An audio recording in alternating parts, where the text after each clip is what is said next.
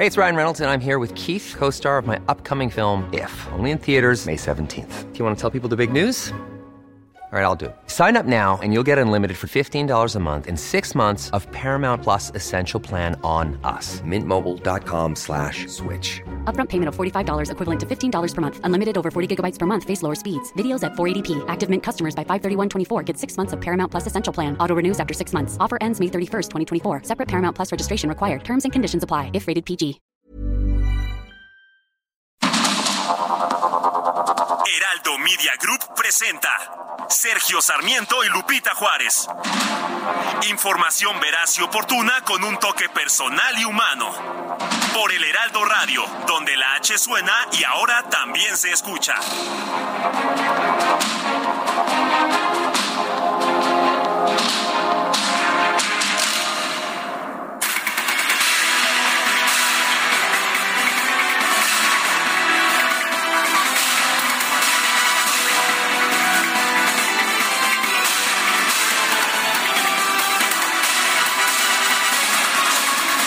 Pues hoy es lunes y para mí es una buena noticia. Ya tenía yo ganas de estar aquí en esta cabina con mis compañeros y con Guadalupe Juárez. Soy Sergio Sarmiento, sí, Sergio Sarmiento.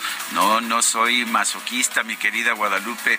Me gusta, me gusta mi trabajo, me gusta estar contigo, me gusta. Falso. Mira, la sonrisa de nuestra productora Carla. Ay, ay, ay. No te digo que la sonrisa del DJ Kike porque ya ves que él está encapuchado siempre, embosado, pero bueno. El Oye, todo está- el mundo dijo, ajá, ay sí, ajá. Claro que sí, mi querida Guadalupe. Aquí muy Ay, contento ay, de estar ay. contigo. Te eché de menos, andaba Me yo en imagino. posición remota el viernes pasado. ¿Cómo estás? Qué gusto saludarte, mi querido Sergio. Buena semana para ti y para todos. Pues ya estamos listos para empezar esta mañana con muchísima información. Y bueno, pues empezamos con las buenas. Con las buenas y con las malas del resumen de la información. El resumen de este lunes 13 de marzo del 2023. Vamos pues. Bueno, ayer domingo se llevó a cabo la edición número 95 de la entrega de los premios de la Academia de Artes y Ciencias Cinematográficas de los Estados Unidos y los Oscar. El cineasta mexicano Guillermo del Toro se llevó el Oscar a Mejor Película Animada por su adaptación, que me parece extraordinaria, de Pinocho. Animation is cinema. Animation is not a genre. And uh, animation is ready to be taken to the next step. We are all ready for it. Please help us. Keep animation in the conversation. Bueno, pues mantengamos entonces la animación en la conversación, dice Guillermo del Toro, hay que llevarlo al siguiente nivel, ayúdenos. Pues ahí está Guillermo del Toro, sus palabras en esta entrega del Siempre premio. Ay, me encanta, me, encanta. entrañable. Es una Me gustó muchísimo. Visión distinta de, de Pinocho, pero me gustó mucho. Con sí. Guillermo del Toro no sabes qué esperar. Así es. Y cuando ves su trabajo, la verdad es que te conquista este hombre con lo que hacen. Y bueno, la cinta todo en todas partes al mismo tiempo, que es la única que he visto, creo, de además de la de ¿Te Guillermo gustó? del ¿Te Toro. A mí me gustó mucho. Fíjate, Es Sergio. muy rara, ¿verdad? Fíjate que yo no la quería ver porque vi algunos cortos y dije, no, esto está como medio extraño. Pero un Bueno, día. extraña sí está. Pero un día dije, bueno, le voy a entrar a ver qué tal. Bueno. Y resulta que la vi y me encantó, me gustó muchísimo. Fue la máxima ganadora de la gala con siete galardones, incluyendo, escuche usted, porque se llevó mejor película. Mejor actriz para su protagonista Michelle Yeoh.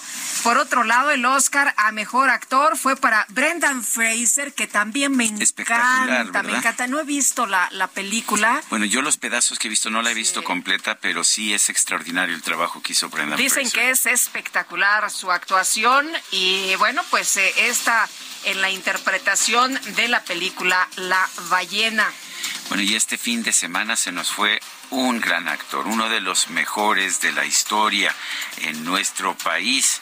Ignacio López Tarso tenía 98 años, protagonizó películas como Macario, El hombre de papel, El gallo de oro, bueno, y su trabajo en los escenarios, en las tablas, en el teatro también extraordinario.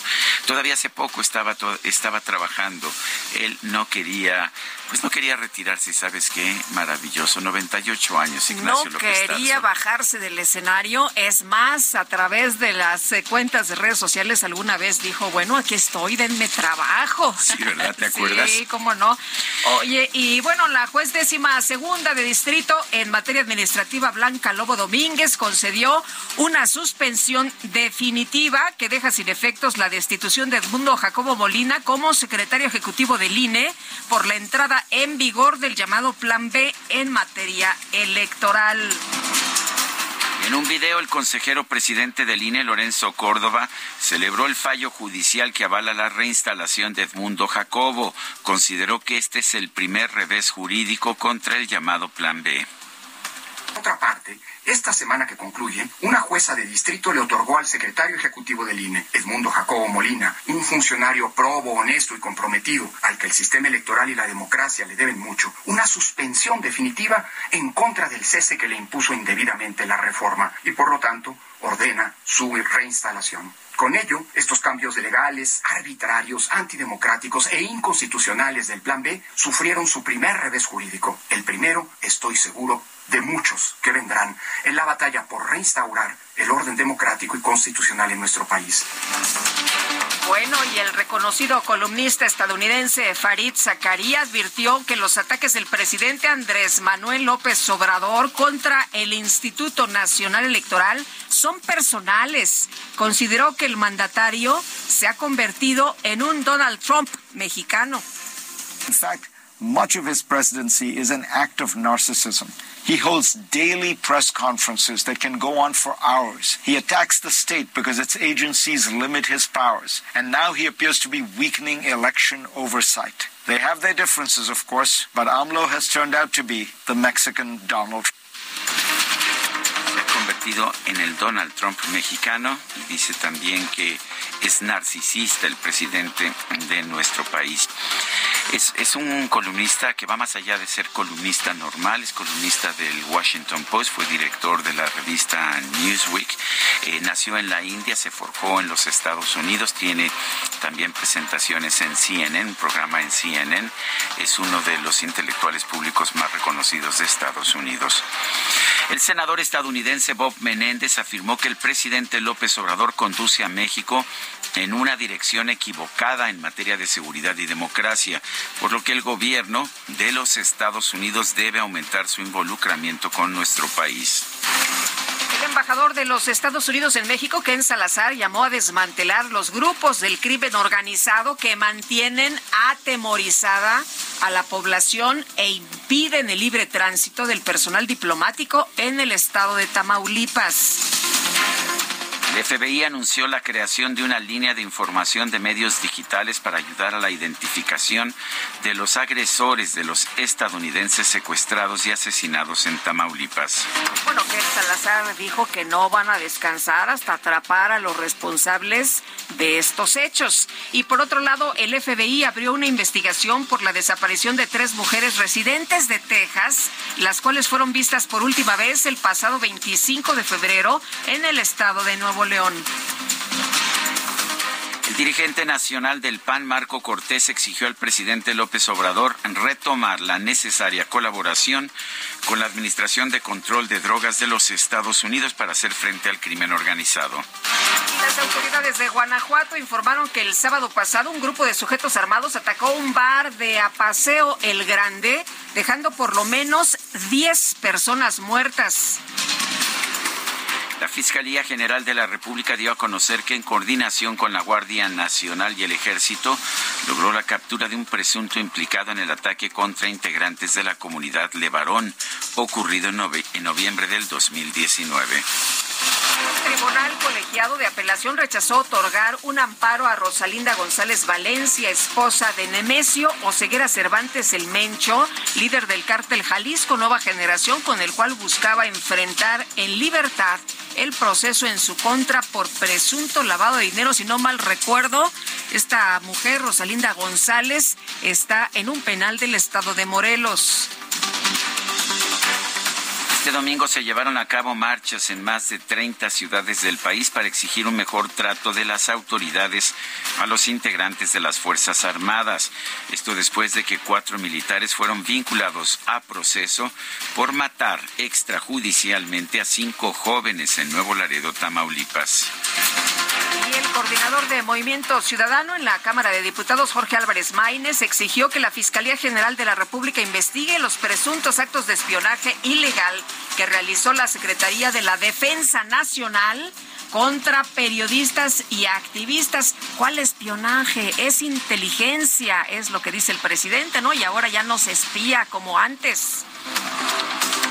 Este fin de semana el presidente Andrés Manuel López Obrador realizó una gira de trabajo por el estado de Quintana Roo para supervisar las obras de los tramos 6 y 7 del tren Maya. El canciller Marcelo Ebrard encabezó un acto público en Acapulco Guerrero donde llamó a la dirigencia nacional de Morena a publicar la convocatoria para definir al candidato del partido a la presidencia de la República. Ya se les están... Se les cuecen las habas. Sí, se les cuecen las habas. Oye, ya que se publique la convocatoria. La jefa de gobierno de la Ciudad de México, Claudia Sheinbaum, encabezó un acto público en Mexicali, Baja California, para hablar sobre las acciones impulsadas por su gobierno. Sí, fue a Mexicali, Baja California, a hablar de su gobierno en la Ciudad de México. Bueno, por su parte, el coordinador de Morena en el Senado, Ricardo Monreal, sostuvo un encuentro con sus simpatizantes en la alcaldía Gustavo Amadero luego de que Movimiento Ciudadano anunció que no va a participar en las elecciones de Coahuila o las del Estado de México, el exgobernador de Michoacán y aspirante a la candidatura presidencial de la Alianza Va por México, Silvano Aureoles, pidió a ese partido no hacerle el caldo gordo a Morena. Y tras no alcanzar un acuerdo con el gobierno capitalino para mantener la llamada glorieta de las mujeres que luchan, distintos grupos feministas advirtieron que van a seguir defendiendo ese espacio. La Secretaría de Desarrollo Urbano y Vivienda de la Ciudad de México propuso elaborar un plan de manejo integral para intervenir y conservar los elementos escultóricos y el espacio público de Paseo de la Reforma. Las autoridades capitalinas informaron que este domingo se registraron ráfagas de viento de hasta 59 kilómetros por hora, las cuales dejaron por lo menos 24 árboles caídos en las alcaldías Álvaro Obregón, Coyoacán, Benito Juárez e Iztapalapa. El secretario de Agricultura del Gobierno de la República, Víctor Villalobos, se reunió con el embajador de China en México, Shang Run, para establecer un plan que fortalezca la cooperación técnico-científica y agilice los protocolos sanitarios para el intercambio agroalimentario.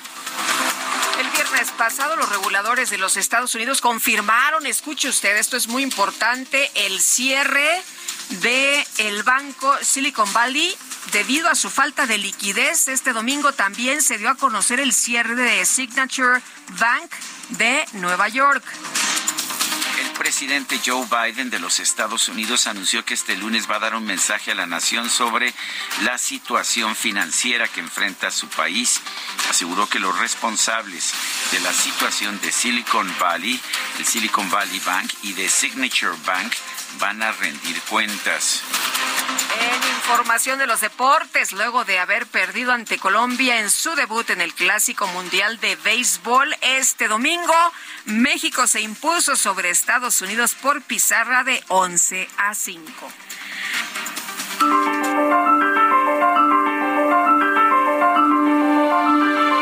Bueno, y vamos a vamos a la frase a la frase de este día.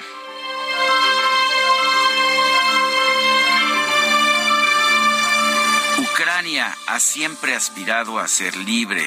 Es una frase, usted no me lo va a creer, de Voltaire, sí, de la Ilustración francesa.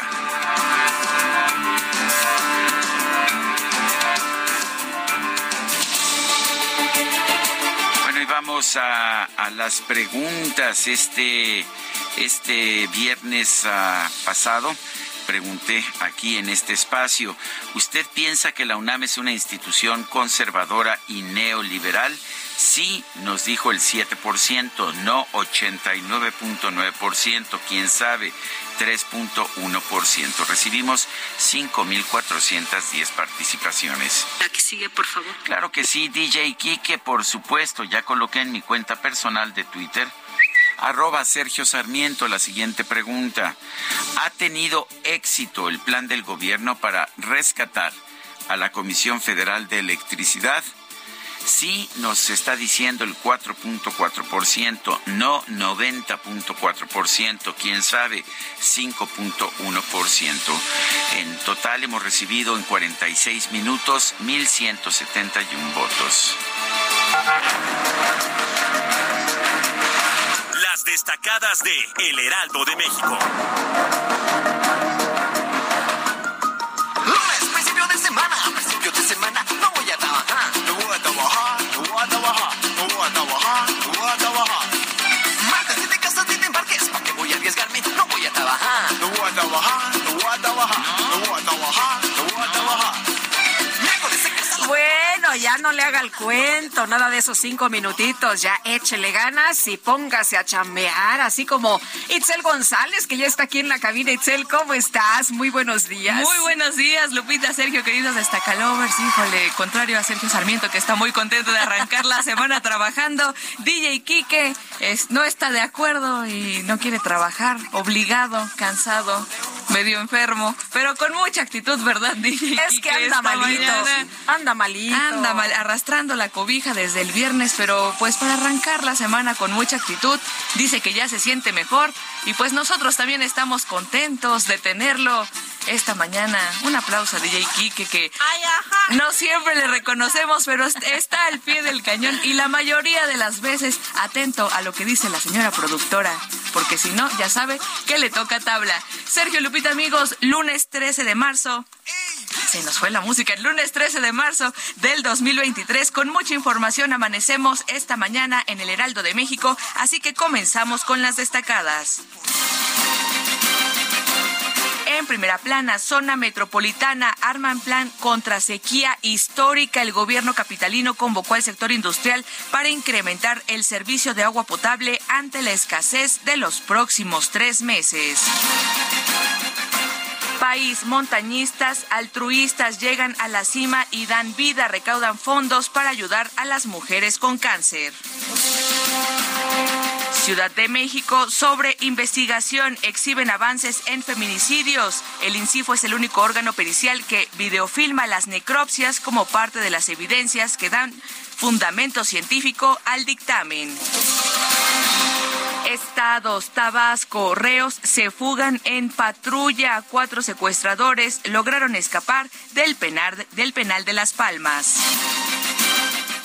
Orbe, reforma de pensiones, Francia se atiborra de basura. Los recolectores llevan siete días de huelga en París. Meta, Liga MX, Diablos golean en casa en el encuentro 400 de Nacho Ambriz en primera. Toluca le despacha un 4 a 1 al Mazatlán. Y finalmente, en mercados del 17 al 20 de marzo esperan 47 mil millones de pesos por puente. La sectura espera 65.3% de ocupación hotelera. Lupita, Sergio, amigos, hasta aquí las destacadas del Heraldo. Feliz lunes. Gracias, Itzel, igualmente. Muy buenos días. 7 con 18.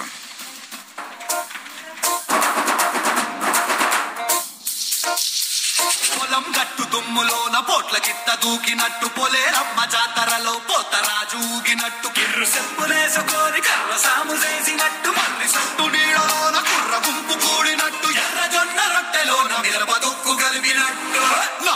చూడు నా బాట చూడు నా బాట చూడు నాకు నాకు నాకు నాకు నాకు que esto sí fue una sorpresa. Imagínate, estaban compitiendo Lady Gaga por un lado por su canción para Top Gun Maverick y por el otro lado estaba compitiendo también Rihanna. No puedes decir que estaba fácil la competencia. Estaba durísimo. ¿Y qué crees que nos sorprende? Nos sorprende esta canción que estamos escuchando, Natu Natu, de una película de la India. La letra es de Chandra Bose y la música de M.M. Keravani. La canción se llama Natu Natu y de la película india RRR. Ganó el Oscar a la mejor canción original y yo sí pienso que sorprendió Guadalupe. Sí, en otros, en otros premios también internacionales eh, ya se había otorgado reconocimiento a Natu Natu como mejor letra original y la verdad, mi querido Sergio, todo el mundo se rindió el día de ayer ante esta interpretación, ante esta canción. Y la bailada espectacular. ¿Qué tal? No, no, no, eh, bárbaros, bárbaros. La verdad es que fue un gran espectáculo.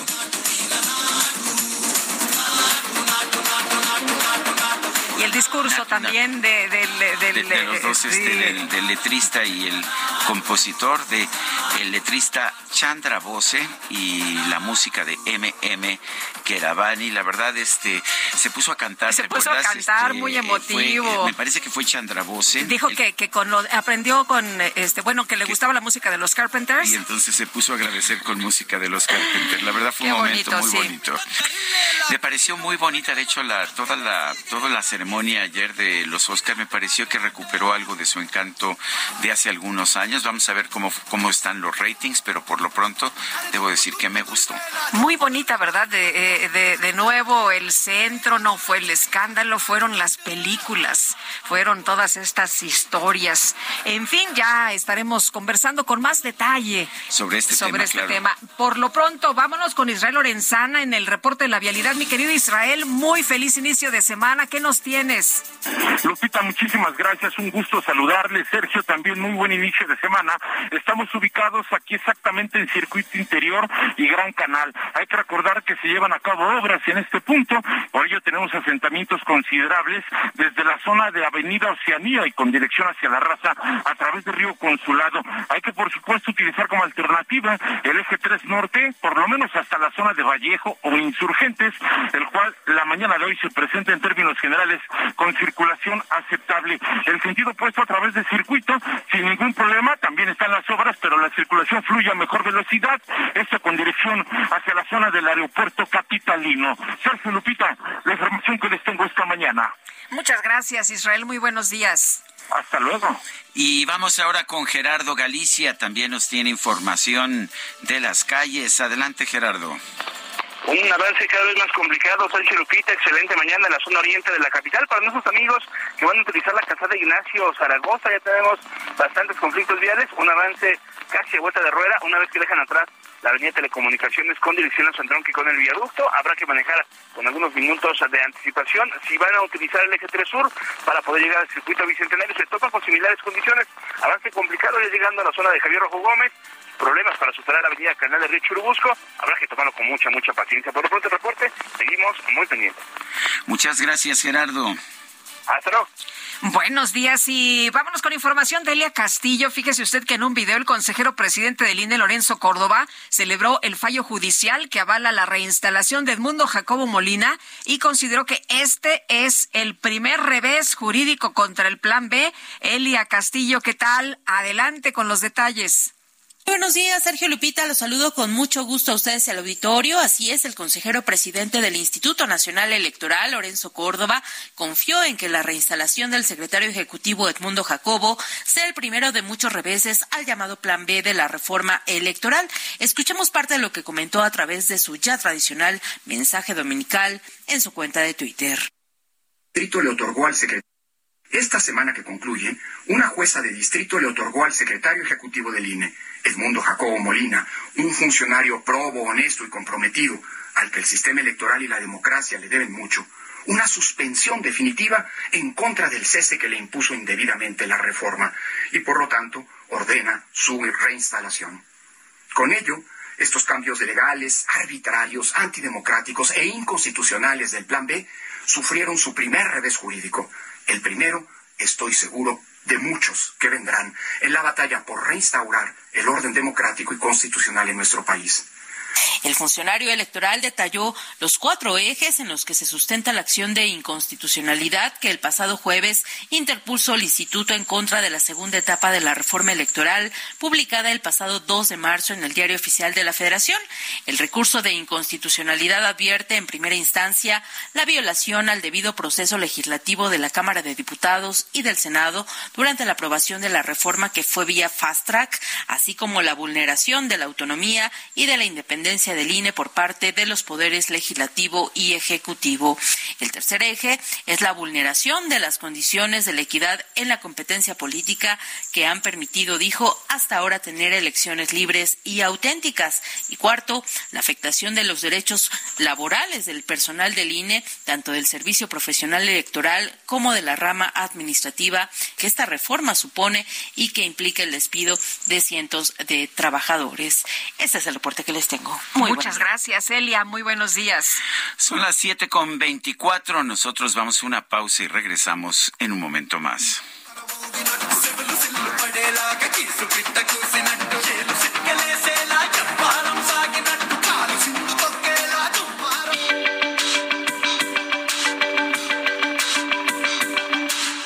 Sarmiento y Lupita Juárez quieren conocer tu opinión, tus comentarios o simplemente envía un saludo para ser más cálida esta mañana.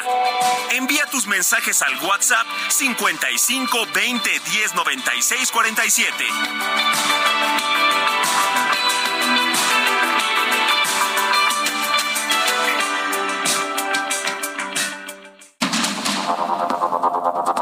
Continuamos con Sergio Sarmiento y Lupita Juárez por el Heraldo Radio.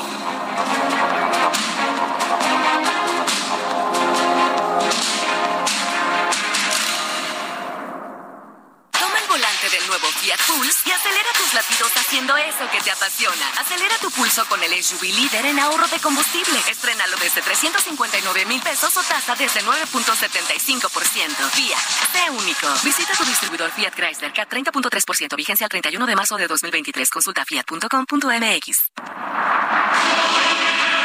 El 13 de marzo, pero de 2013, el cardenal argentino Jorge Mario Bergoglio fue electo como nuevo papa con el nombre de Francisco, el primero de origen latinoamericano. Es el pontífice número 266 de la historia de la Iglesia Católica. Nueve años después, tras una insólita dimisión de Benedicto XVI, Francisco es considerado el Papa de las reformas, internas y externas, locales y globales. Tras el nombramiento, cientos de fieles se congregaron ante la Catedral Metropolitana de Buenos Aires para celebrar la elección y posteriormente se celebró una misa en el templo con este motivo. Annuncio vobis gaudium magnum. Habemus papam. Eminentissimum ac reverendissimum Dominum, Dominum Georgium Marium, Sancte Romani Ecclesiae Cardinalem Bergoglio, qui sibi nomen imposuit Franciscum. Al poco tiempo de su elección, en 2013, la revista Time lo consideró una de las 100 personas más influyentes, incluyéndolo en el grupo de los líderes, y meses más tarde lo nombró Persona del Año. Su fotografía fue portada de la revista Rolling Stone Internacional en dicho año.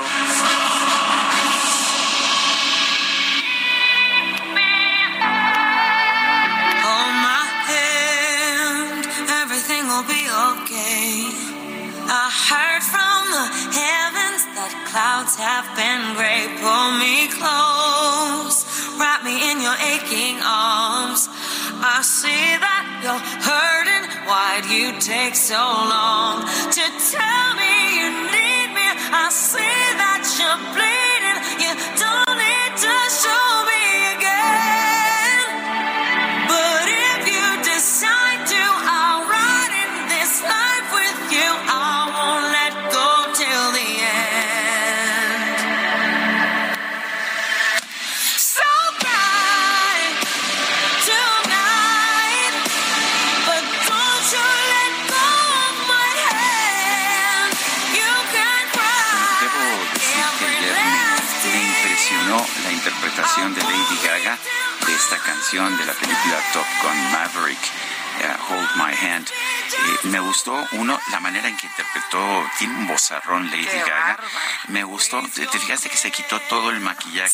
apareció sin maquillaje.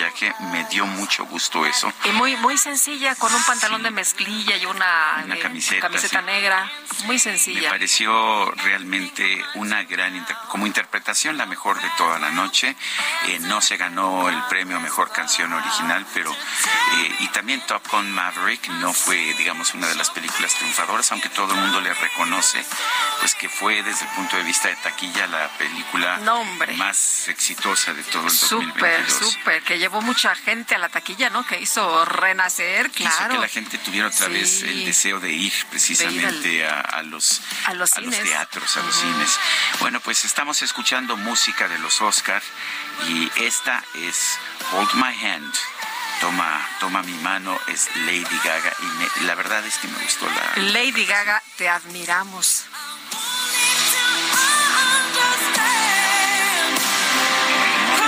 Una voz espectacular en uno de los momentos en que canta Lady Gaga, sonríe y se le queda viendo a sus músicos. No, hombre, qué bárbara. Una interpretación. Sin maquillaje y sin nada, y empezó con lo que llaman un extreme close-up. Ni siquiera un close-up, un extreme close-up, que se veía cada detalle de su rostro, cada perfección y cada imperfección. Me pareció muy, muy bien, porque hay muchas actrices y cantantes que, que solamente permiten eso, ya sabes, con maquillaje por todos lados, así como el No, bueno, Lady, Gaga, Lady Gaga ha sido disruptiva desde que empezó. ¿Te acuerdas cuando la conocimos? Eh, pues en su personaje, ¿no? De, Lady Gaga, que venía muy maquillada, que venía con unas grandes pestañas, eh, con un look muy eh, aparatoso y ayer, bueno, nos conquista siempre con sus interpretaciones. Buenos días, Sergio Lupita. Quiero pedirles que feliciten a mi papá por su cumpleaños, que fue este fin de semana. Su nombre es Juan Álvarez, es profesor de la Facultad de Contaduría y Administración en la UNAM. Pues al profesor Juan Álvarez le mandamos un abrazo con todo nuestro cariño. Dice otra persona, buenos días, la salida a, de Cuernavaca hacia Ciudad de México está parada, Gabriela Martínez. Vamos a ver si averiguamos por qué. Eh, dice otra persona, buenos días, Sergio Lupita, soy Luis Ibarra y para los que sabemos un poco de cine, Natu Natu no fue ninguna sorpresa. Era un Oscar casi tan cantado como el de Pinocho y que tengan una maravillosa semana. Bueno, pues qué bueno que no, nos lo dice. La, para mí sí fue sorpresa, pero a lo mejor yo no sé tanto de cine.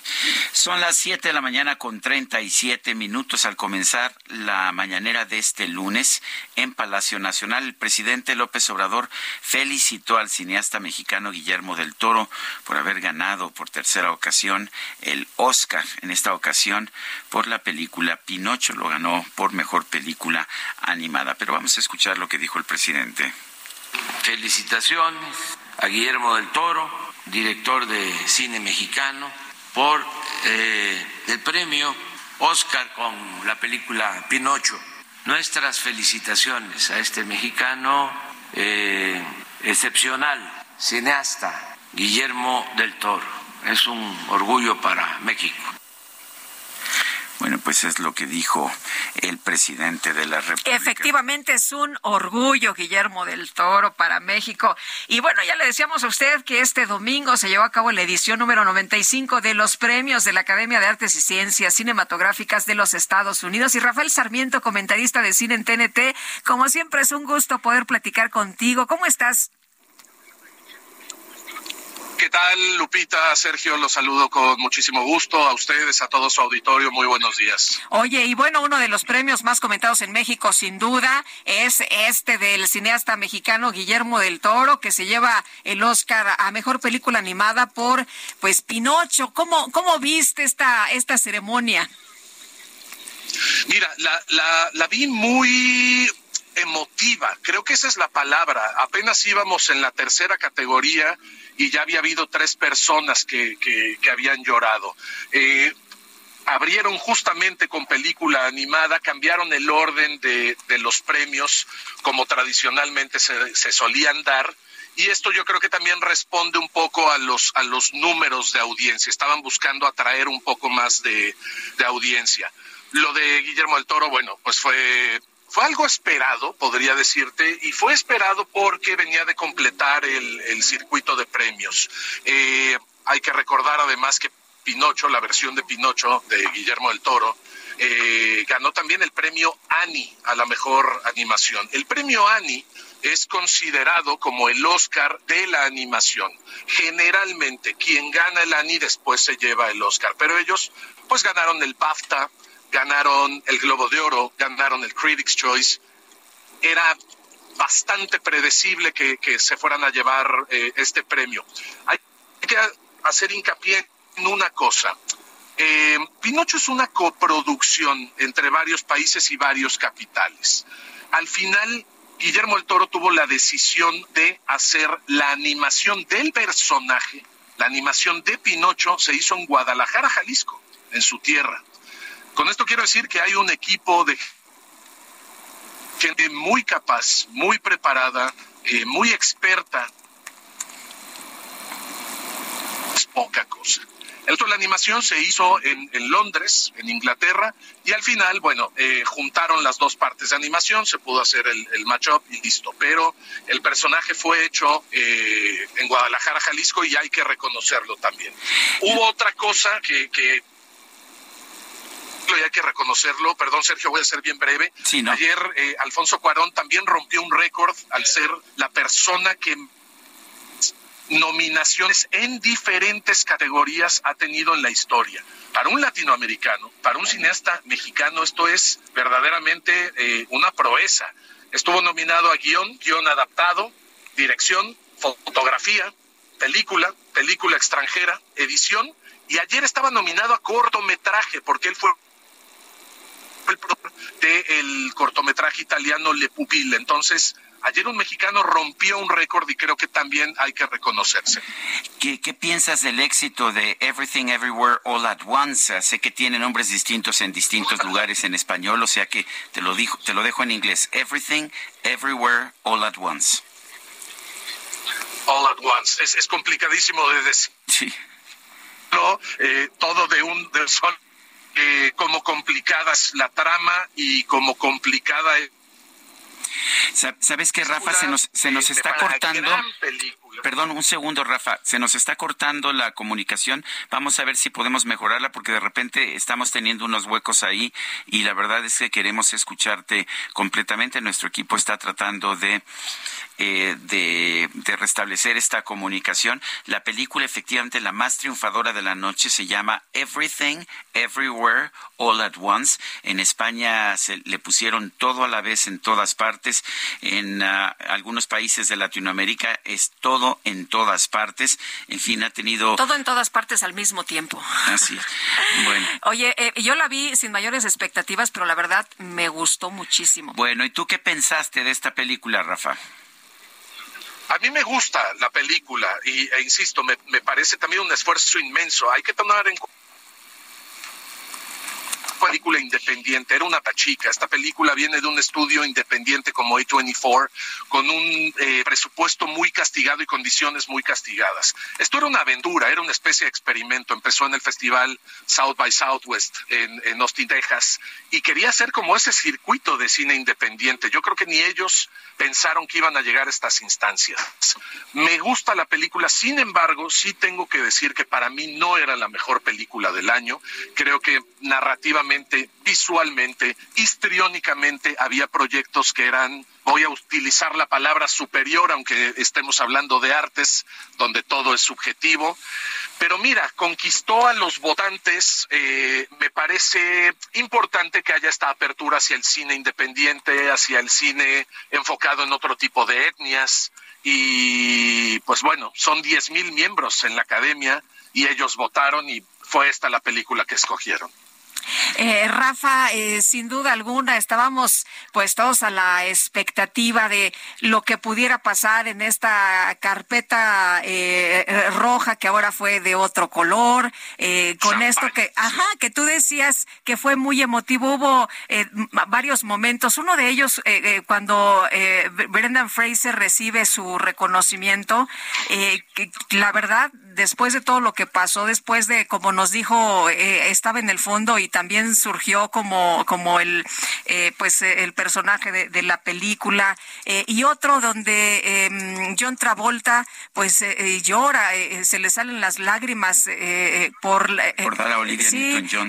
recuerda a quienes partieron, pero en las primeras, en la primera fotografía que, que sale es la de Olivia Newton-John, con quien trabajó, y también, pues, con Ali, que, que, que también trabajó en dos películas que fueron súper famosas.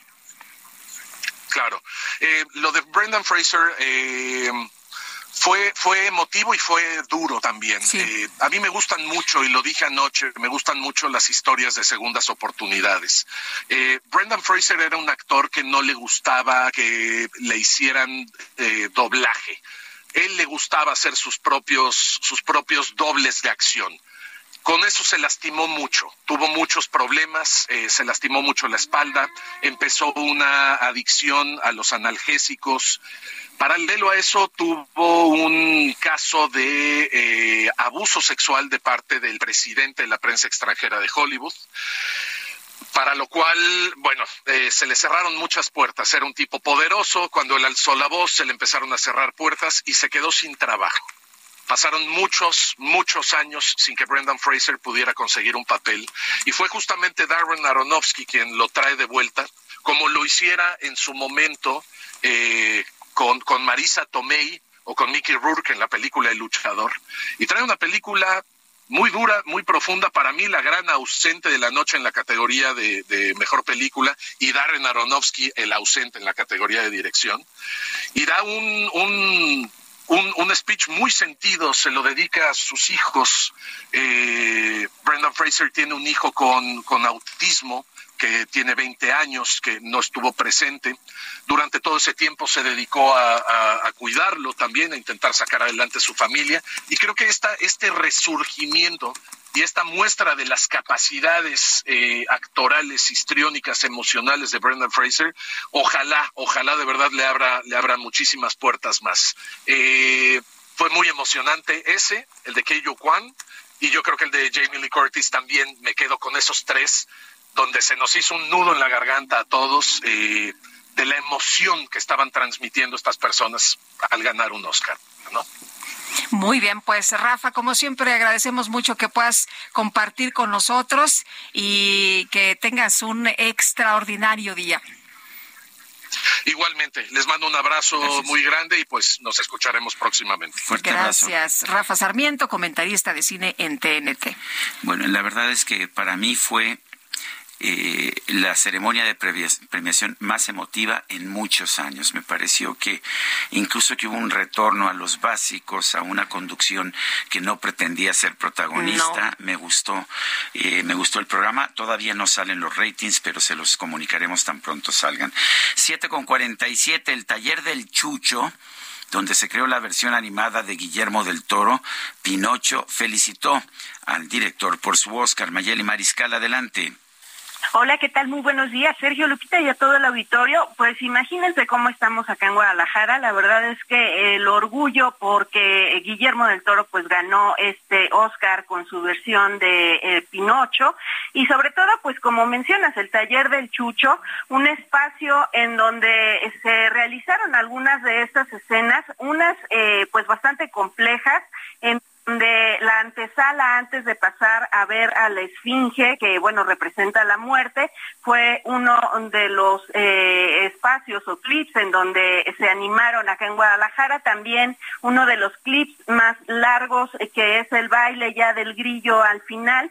Y pues la complejidad, pero el talento también de los jaliscienses, de los tapatíos, pues se ve reflejado en este taller del Chucho, quien el día de ayer pues inmediatamente emitió un comunicado precisamente para felicitar a Guillermo del Toro y a todo el equipo de animadores que también eh, trabajaron de la mano con él para crear, idear eh, toda esta animación. Y bueno, como ya lo decía durante eh, la premiación el propio Guillermo del Toro, pues ya está lista para dar el siguiente paso, esta animación, y sobre todo pues mantener en la conversación y apoyar a los nuevos talentos, así como eh, pues también seguir creando otras historias en este taller. Eh, el taller eh, también forma parte del apoyo de la Universidad de Guadalajara, en donde pues actualmente se trabaja con otras animaciones que próximamente verán la luz pero pues por lo pronto ya el orgullo y obviamente pues el trabajo y el reto que tienen ahí en el taller del Chucho. Bueno, pues gracias Mayeli Mariscal por este reporte. Excelente día para todos. Hasta luego. Y hablando de grandes actores, este fin de semana se dio a conocer la muerte del actor mexicano Ignacio López Tarso a los 98 años de edad. Nicolás Alvarado, columnista del Heraldo de México, como siempre un gusto poder platicar contigo. ¿Cómo estás? Igual, querida Lupita, muy buenos días. Pues yo te diré que ahora que estaban hablando del Oscar, imaginé que ayer en el montaje iba a salir Ignacio López Tarso, no lo imaginaba yo por chauvinismo, sino porque él es el protagonista de Macario, película que fue nominada a Mejor Película Extranjera en 1960, que lo lanzó a la fama y que de alguna manera pues lo hizo devenir una cierta encarnación de lo mexicano. Macario está basada en un cuento de Traven, de, de B. Traven, que es muy famoso, pero que tiene un cierto ambiente, diría yo, rulfiano. Y en efecto, López Tarso se volvería con los años una suerte de héroe rulfiano directamente películas como El Gallo de Oro, muy buena película, o como Pedro Páramo, no tan buena película, pero también a través de este personaje que se vestía de negro, cantaba corridos, luego muy parodiado, recordarás, por Héctor Kiev en el noticiario de, de Jacobo Zabludowski hace muchísimos años en la televisión y que exploró toda una serie de personajes en el teatro, en el cine, en la televisión, de una suerte de mexicano paradigmático muy imbuido en una idea de mundo, digamos, que lo conectaba con la tierra, con la patria, con la identidad y que, pues digamos, capitalizaba la formación actoral clásica de López Tarso en la Escuela de Arte Dramático del Instituto Nacional de Bellas Artes. Creo que esto hizo de López Tarso una figura icónica, recurrente para varias generaciones en el cine de manera muy importante en los años 60 y 70. Por supuesto, hizo otras películas en otros personajes, como por ejemplo una no muy buena en la que es Cricri, en la que es Francisco Gabilondo Soler, muy alejado, digamos, del personaje real, pero películas como El hombre de papel o como Profeta, El profeta Mimí o como La vida inútil de Pito Pérez, lo llevaban a encarnar de alguna manera, pues digamos, esta representación de una mexicanidad paradigmática que asociamos durante muchos años con él y que llevó también a otros derroteros en televisión, en telenovelas, creo que exploró ese papel mucho tiempo tuvo mayor versatilidad, tuvo la, la, oportunidad de hacer cosas más diversas en teatro, en donde podría ser desde una obra sobre el vestidor que le, permití, le permitía hacer el Rey Lear, el, el, teatro dentro del teatro, y luego tuvo una larga gira con el Rey Lear de Shakespeare, hasta comedias musicales como Hello Dolly, en donde se aventaba a cantar junto con Silvia Pinal fue un actor, eh, digamos que dentro de este personaje típico buscó explorar una cierta versatilidad y que marcó a una generación de espectadores en el cine, en el teatro y en la televisión en México. Eh, para, mí es uno de estos personajes eh, eh, idiosincráticos, característicos. Siempre pienso que es un personaje que siempre estuvo con nosotros. ¿Dónde adquirió más fama? ¿Fue realmente en el cine o fue ya en la televisión?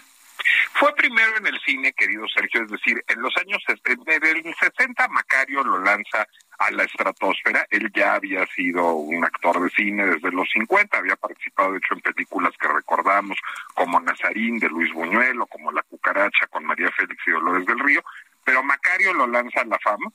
A partir de ahí viene toda esta serie filmográfica, digamos, de, de estos papeles que recordamos de mexicanidad paradigma, paradigmática en los 60 y los 70 y realmente en paralelo empieza a hacer también televisión, si bien su participación más fragorosa en telenovelas pues empieza en los años 80, ya que su carrera cinematográfica va menguando y nunca dejó de hacer teatro en paralelo. Si revisamos su, su, su biografía, bueno, pues empieza haciendo teatro este con Javier Rojas en el Teatro Estudiantil en los años 50 y su último crédito teatral debe ser de 2020 o por ahí. Fue un actor extraordinariamente longevo también.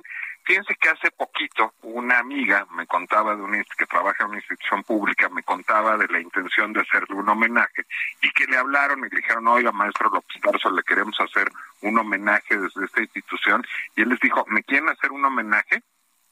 Móntenme una obra de teatro. Yo no quiero, yo no quiero que me vengan aquí a decir discursos y a dar una medalla. No, a, y a, a mí, den- pónganme a a mí chambear. denme chamba. Pues Nicolás, con esto nos quedamos. Te mandamos un abrazo. A ustedes, querida Lupita, querido Sergio, les mando un gran abrazo. Hasta luego. Bueno, son las 7.54. A propósito, este 13 de marzo, este mismo día falleció Kensaburo Oe, uno de los grandes escritores japoneses de, de todos los tiempos. Y bueno, pues ah, es una pena realmente que se nos haya ido. Irene Vallejo, la autora española, dice adiós al escritor japonés Kensaburo Oe. Tan esencial ha sido para mí por abordar la vida con un hijo nacido con discapacidad como tema literario de pleno derecho. Vamos a una pausa, regresamos.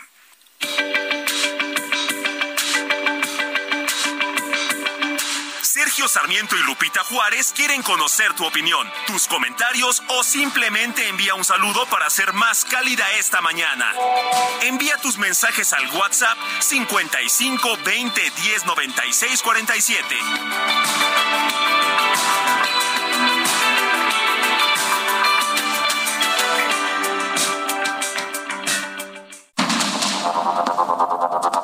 Continuamos con Sergio Sarmiento y Lupita Juárez por el Heraldo Radio.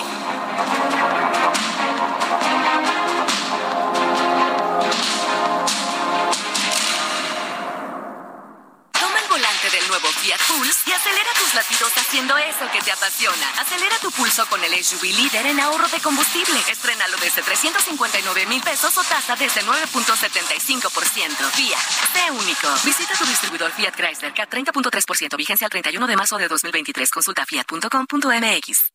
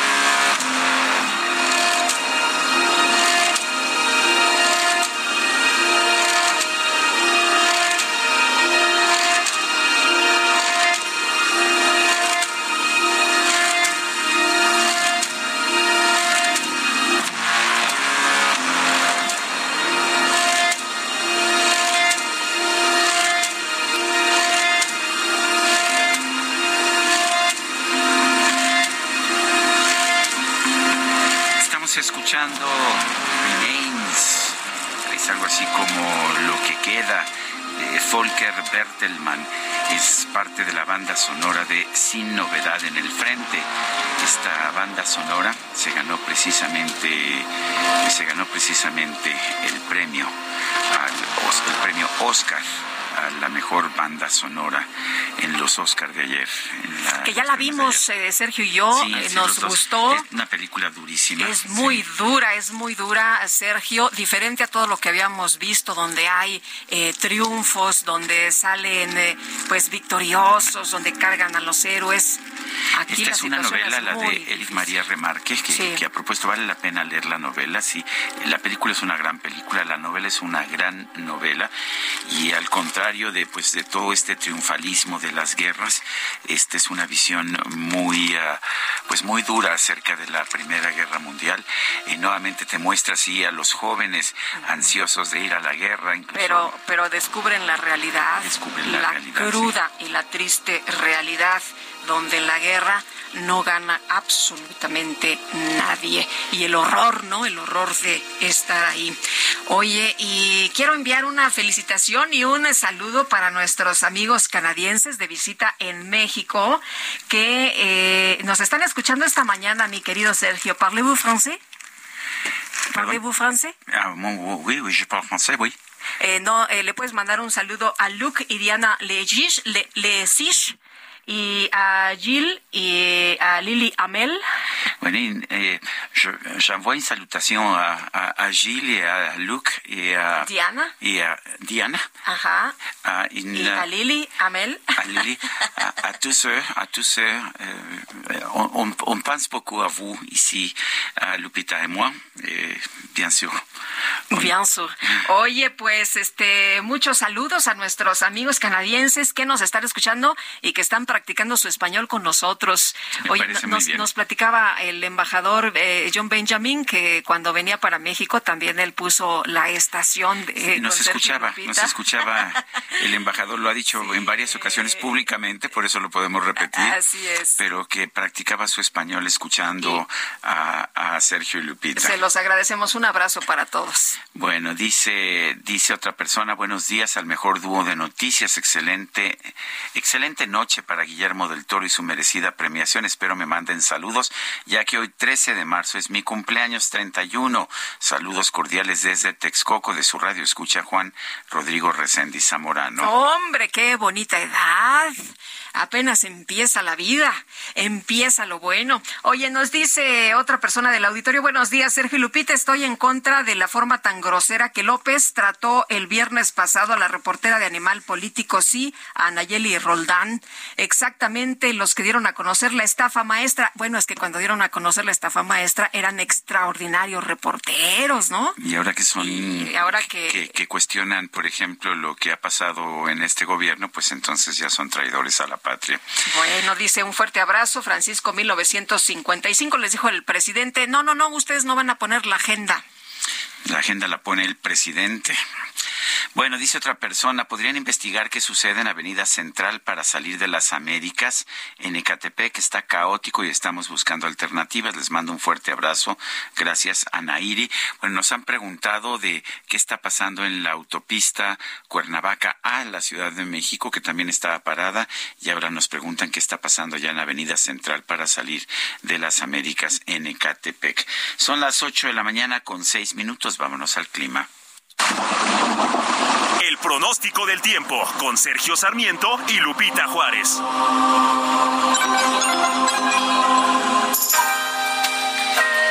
Jesús Carachure, meteorólogo del Servicio Meteorológico Nacional de la Conagua. Buen día, ¿qué nos tienes esta mañana? Hola Lupita, hola Sergio, buenos días. Buenos eh, muy buenos días.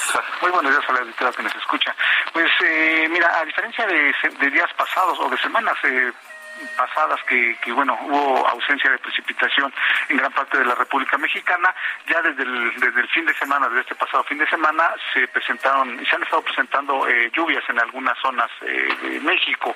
Eh, para el día de hoy hoy lunes iniciamos la semana presente con lluvias en el no, noreste oriente centro sur y sureste de la República Mexicana principalmente por dos sistemas meteorológicos. Tenemos por un lado el, el sistema frontal 39 que se desplazará sobre del noreste y oriente de México durante este día. Se combina con un canal de baja presión extendido sobre el, lo que es el, la mesa del norte y la mesa central y pues la interacción de estos dos eh, sistemas ocasionará, como te comentaba, lluvias, eh, lluvias en, algunos estados de la República, como lo vamos a comentar eh, posteriormente, y rachas de viento en estas zonas que mencioné, noreste, oriente, centro y, y, centro del territorio nacional. las lluvias más importantes para hoy, esperamos algunas lluvias puntuales muy fuertes en Nuevo León, en Tamaulipas, San Luis Potosí, Hidalgo, Puebla y Veracruz. Eh, lluvias puntuales fuertes en Querétaro, Oaxaca y Chiapas. Algunos intervalos de chubascos en Coahuila, Zacatecas, Guanajuato, Jalisco, Michoacán, Guerrero, eh, la Ciudad de México, Estado de México, eh, Morelos, Tlaxcala y Tabasco. Y lluvias aisladas en Durango, en Campeche, Yucatán y Quintana Roo. Como vemos, pues ya eh, las precipitaciones son en, la, en, gran parte de la República eh, Mexicana y también esperamos rachas de viento, como comentaba, en, la mesa del norte y la mesa central, como ya se presentaron ayer. Hay que recordar que estos, estos meses de febrero, marzo y abril, lo característico, más que las lluvias, son los vientos, ¿no? Esos son los tres meses en los que los vientos en gran parte de la República pues son muy eh, persistentes a lo largo del día. Ya lo vimos ayer aquí en la Ciudad de México y bueno, esperamos una condición en cuanto a vientos pues muy similar para, para este día también precisamente eh, ocasionado por, por estos eh, sistemas meteorológicos, este frente frío número 39 y este canal de baja presión. Eh, bueno, también el ingreso de humedad, tanto del Océano Pacífico como Golfo de México, genera precipitaciones en el sureste de la República, ¿no? Entonces, pues hay que estar pendiente, ya habrá algunos días de precipitación aquí en la Ciudad de México después de ausencia, pues por varias semanas, ¿no? Hubo lluvias, no solo aquí en la Ciudad de México, sino en gran parte del país. Ya hay precipitaciones ahorita, pues generados por estos 12 sistemas meteorológicos, que será la, la constante, no solo el día de hoy lunes, sino algunos días de la semana, eh, me parece que hasta el día miércoles o jueves habrá estas lluvias en estas zonas, en estas eh, regiones del país, lo que es noreste, oriente, centro, sur y sureste de México, habrá precipitaciones en estos días. Entonces, pues hay que estar al pendiente, ¿no? De, de, estas precipitaciones. Afortunadamente, todavía no son lluvias eh, intensas, no hay ninguna precipitación sobresaliente, pero bueno, ya el hecho de que haya lluvia va a refrescar ligeramente las temperaturas y bueno, pues hará pues un poco, pues ahora sí que de precipitación en, en, estos próximos días. Este es mi reporte meteorológico desde el Servicio Meteorológico Nacional. Regresamos al estudio. Muchas gracias, Jesús Carachure. Un saludo a todos, que tengan buen inicio de semana. Gracias, igualmente. Dicen que febrero loco y marzo otro poco, y ayer llovió, hizo viento, en fin, teníamos unos calorones, eh, vino a refrescar y a ver qué es lo que eh, pues eh, vemos en los próximos días. Ya nos ha advertido Jesús Carachure que tendremos lluvias. Bueno, este domingo se llevaron a cabo marchas en más de 30 ciudades del país para exigir un mejor trato de las autoridades a los integrantes de las Fuerzas Armadas. Esto después de que cuatro militares fueron vinculados a proceso por matar de manera extrajudicial a cinco jóvenes en Ovolaredo, Tamaulipas. César Gutiérrez Priego es abogado, especialista en Derecho Penal, eh, Militar y Seguridad Nacional. César, qué gusto saludarte este inicio de semana. Buenos días. Lupita, buenos días. Sergio, buenos días. Un placer saludarlos. Eh, César, ¿cómo ves este tipo de manifestaciones? Veía yo a una de las personas declarando que pues hay que apoyar a los elementos del ejército, toda vez que pues a quienes se detiene no son blancas palomitas. Mira, este es un reclamo que viene desde hace muchos años, desde que se inició el apoyo por parte de las Fuerzas Armadas en situaciones de seguridad pública. Dicho esto, bueno, es la primera vez que realmente se tiene un marco jurídico para que puedan hacer el trabajo de coadyuvancia. Pero hemos visto desafortunadamente sucesos como lo que pasó en Abulardo, Tamaulipas, en donde los medios de comunicación toman información de los medios locales y terminan haciendo una realidad, un hecho que sucede. Eso no quita que serán las autoridades quienes tengan que investigar, pero sí es una molestia que se ha causado hacia los familiares del personal militar y hacia los militares retirados, ya que si bien es cierto, las notas manejan que militares en el activo participaron en la marcha, lo que yo tengo conocimiento es que no son militares en el activo, sino retirados, familiares y simpatizantes de personal militar. Eh, eh, César, estamos viendo esta manifestación. ¿Fue una manifestación eh, hecha por los familiares o hubo algún tipo de organización detrás? ¿Cómo ves y cómo ves el mensaje que mandaron estas personas? Mira, desconozco si hubo algún tipo de, de, apoyo externo. Lo que sí sé es que en diferentes redes sociales como TikTok, como Facebook, iniciaron ellos un llamado para tratar de, de solicitar el apoyo al personal militar. Y no es única y exclusivamente por el hecho de Nuevo Laredo, es por todos los hechos que han sucedido y que últimamente lo que sucedió fue lo de Nuevo Laredo, Tamaulipas. Pero creo que es un llamado legítimo de quienes son simpatizantes y familiares, así como de personal retirado, que consideran que el ejército tiene un marco jurídico que les perjudica en cuanto al trabajo. ¿Y a qué me refiero? Cuando nosotros de repente vemos que sale un supuesto luchador de derechos humanos asegurar que existieron ejecuciones extrajudiciales cuando no es Ministerio Público, no es juez, pues por supuesto que esto viene a demeritar el trabajo del personal militar. Cuando se habla de presunción de inocencia, se habla incluso para aquellas personas que consideramos delincuentes. ¿Por qué cuando pasa con el personal militar sí se dice que son ejecuciones extrajudiciales? Y por ahí es donde viene más que nada el enojo y la molestia, ¿no? De esta situación jurídica que siempre pone en riesgo al personal militar. Oye, César, decías, bueno, pues hay eh, protocolos de actuación y aquí lo que ha llamado, eh, llamado, mucho la atención es que si existen estos protocolos, pues hubiera eh, prácticamente algún indicio de ejecución, porque hay un testigo que señala que estaba lesionada una persona y que le dispararon en la cabeza y que a esta persona sobreviviente le dijeron si quería vivir o si quería morir. Y que hay videos, ¿eh? Sí, pero esa es la situación que a mí me llama poderosamente la atención. Se siguen haciendo filtraciones supuestamente de información que se dice existe en la carpeta de investigación, pero oficialmente no existe. ¿Por qué si cuando hablamos de delincuentes eso sería una violación al debido proceso, cuando hablamos de personal militar no lo es? Cuando la realidad es que, si bien es cierto el artículo 123, apartado B constitucional, le restringe derechos a los elementos de las Fuerzas Armadas, por que ellos tienen que regirse bajo las leyes y reglamentos militares, la realidad es que también son seres humanos. Y es un reclamo que viene desde hace muchos años de por qué el personal militar no se puede defender, porque tiene que ser la institución la que hable por ellos. Cuando ellos también son seres humanos que pueden sufrir de estrés postraumático, que pueden tener situaciones de riesgo, que pueden ser también como cualquier ser humano que puede cometer un error, ¿no? Esa es la parte que se busca que las leyes contemplen también y que no los criminalicen siempre de forma inmediata, porque pues ahorita vemos que ellos siguen siendo presuntos responsables, pero ya se encuentran en la prisión militar. Y ese es la, la, como que el reclamo más grande que existe Ahora, este caso en particular, pues, pues sí sabemos que dispararon en contra de este vehículo, que no hubo un disparo eh, previo, que sabemos que no estaban armadas estas personas. Yo entiendo la presión, eh, pero pues también lo que vimos es algo que no aceptaríamos en caso de policías civiles tampoco, que se dispare primero y después se averigüe que quién está huyendo en todo caso, o quién va en una camioneta sin placas. Fíjate, Sergio, es el problema de que la información no sea oficial, porque también existe otra versión al interior del gremio militar en donde dice que existían dos camionetas y que una de esas camionetas sí accionó fuego en contra del personal militar y que ellos repelieron la agresión, pegándole a la segunda camioneta en donde se dice, porque tampoco hay la certeza, que no estuvieran armados esos jóvenes. Ese es el problema cuando se filtra información que la información se filtra siempre con el fin de demostrar el trabajo militar. Si ellos cometieron un error, por supuesto que ellos tienen que pagar las consecuencias de un mal protocolo de actuaciones, pero el que se le esté criminalizando a priori, ese es el reclamo más grande y por eso el porqué de la marcha. Muy bien. Oye, César, eh, decías que no no sabías si participaban, eh, bueno, que tú sabes que habían participado solamente eh, personal retirado. había personas que decían que estaba personal en activo, personal retirado y algunas personas que pues ya habían dejado el ejército.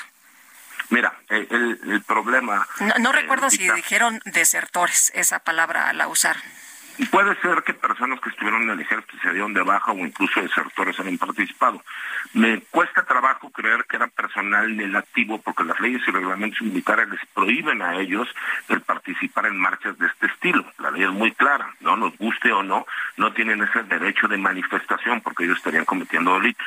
Por eso me llama la atención que se habla de personal en el activo, cuando incluso de las primeras consignas que da la Secretaría de la Defensa Nacional es que si ellos tienen algún reclamo respecto a algún trabajo que tenga que ver con las órdenes o protocolos militares, se tienen que hacer por los conductos legales correspondientes. Por eso me llama la atención que hablen de personal militar en activo. Yo no participé en la marcha, pero sí tuve contacto con muchas de las personas que, que participaron y la, todos los que participaron eran o exmilitares o familiares de militares o militares en situación de retiro. Oye, ¿crees que tenga alguna repercusión este eh, movimiento? Yo creo que sí lo va a tener porque si algo hemos visto en los tiempos modernos que es que la manifestación de las ideas es importante. Y es importante en qué sentido. Se pensaba que podía haber faltas de respeto grandes, se pensaba que podía haber eh, meetings en donde hubiera violencia y creo que fue un acto muy sereno, muy tranquilo en diferentes ciudades del país. No es la primera vez que sucede una marcha de este estilo. Recordemos que ya ha habido dos marchas anteriores, una en el sexenio de Peña Nieto en el 2014 y otra anteriormente en el sexenio de Felipe Calderón. Lo que sí nos viene a, enseñar esto es que por lo menos los familiares de ciertos militares que vienen como consecuencias del sexenio de Calderón y de Peña Nieto no están contentos con la participación de los Fuerzas Armadas en, cuestiones de seguridad pública porque el protocolo de actuaciones lo los criminaliza y eso es lo que ellos quisieran que por lo menos se pusiera atención. Muy bien. César Gutiérrez Priego, gracias como siempre por platicar con nosotros. Muy buenos días. Al contrario, un placer. Que tengan un buen día. 8 de la mañana con 18 minutos. Vámonos con el Químico Guerra. El Químico Guerra. Con Sergio Sarmiento y Lupita Juárez. Químico Guerra, buen día. Adelante, ¿qué nos cuentas? ¿Qué tal, Sergio? Buen inicio de semana. Bueno, he estado platicando con usted es como esta eh, transición energética está detonando una cantidad de actividad científica, de investigación, pero también práctica. Fíjense que se podría generar energía verde en tu casa, Sergio, o en tu casa, Lupita. Eh, o sea, ustedes energía bueno, verde. podemos tener paneles solares, por ejemplo, ¿no? Exactamente. Y ahora se está también desarrollando este mismo concepto para el viento. Fíjense, precio de un iPhone eh, se puede hacer que eh, se tenga esta energía verde. Una startup hindú o india, como se dice ahora, Avantgarde Innovation se llama, ha diseñado y desarrollado un aerogenerador a bajo costo, el cual puede generar 5 kilowatt hora. Esta pequeña turbina eólica es ideal para áreas residenciales, comerciales y agrícolas, se monta muy fácilmente, no es obtrusiva y ayuda a reducir el uso de energía de hidrocarburos. Empresa fue fundada por dos hermanos, Arun y An- Anup George, en la ciudad de Tiruvananthapuram. Avantgarde Innovations, esta empresa, lanzó un proyecto en enero de de este año y fíjense, ya ahorita, en prácticamente dos meses después, está funcionando. Gracias a un diseño accesible, el costo por unidad de estos generadores es de 899 dólares. Así como está el dólar, ahorita estamos hablando de 18 mil pesos, ¿verdad? Más barato que un iPhone. Y eh, este invento proporciona una oportunidad para disminuir el uso de energía fósil y cambiarla por energía renovable. En todos los lugares, ciudades, en barrios donde existe un cierto viento, porque empieza a funcionar con una brisa prácticamente, se tendrá energía verde en muchísimos lugares. Se puede adquirir con crédito, eso seguramente se va a extender a nivel eh, global. Y más aún, la energía que se genera se puede vender para pagar el mismo aerogenerador, que prácticamente se puede pagar en 12 meses, o sea, no le va a costar nada prácticamente al usuario y luego va a tener un soporte de energía para evitar apagones, para inclusive en, su- en ciudades que tengan mucho viento, como en tu tierra, Lupita, y en Zacatecas, que hay viento todo el tiempo, se puede eh, uno desconectar prácticamente de la red. Pero a lo que me refiero es esta, este impulso hacia la transición energética está eh, despertando, está incentivando una gran cantidad de innovaciones Bueno, de hecho en que a final de cuentas nos van a estos beneficiar. eh, generadores, eh, estos... Ay, ¿cómo se llaman? Turbinas, sí, los- Turbinas, sí. Generadores eólicos. Eso, exactamente, ahí en Sí. el Cerro de la Virgen. Sí, pues ahí todo, todo el tiempo hay viento. Pero estos son pequeños aerogeneradores, ¿verdad? Que pueden generar hasta 7 kilowatts y que van a poder eh, pues, suplementar la energía de una casa perfectamente bien. Me parece excelente. Pues como, como hacemos ahora que ponemos paneles solares en las casas. Exactamente, y ahora usando el viento. Ahora fíjense, se van a poder hacer combinaciones, ¿no? Poner paneles y un aerogenerador y entonces tiene prácticamente cubierta toda la necesidad. Químico Guerra, como siempre, gracias. Al contrario, buen inicio de semana. Buenos días. 8 con 22. Los especiales de la silla rota.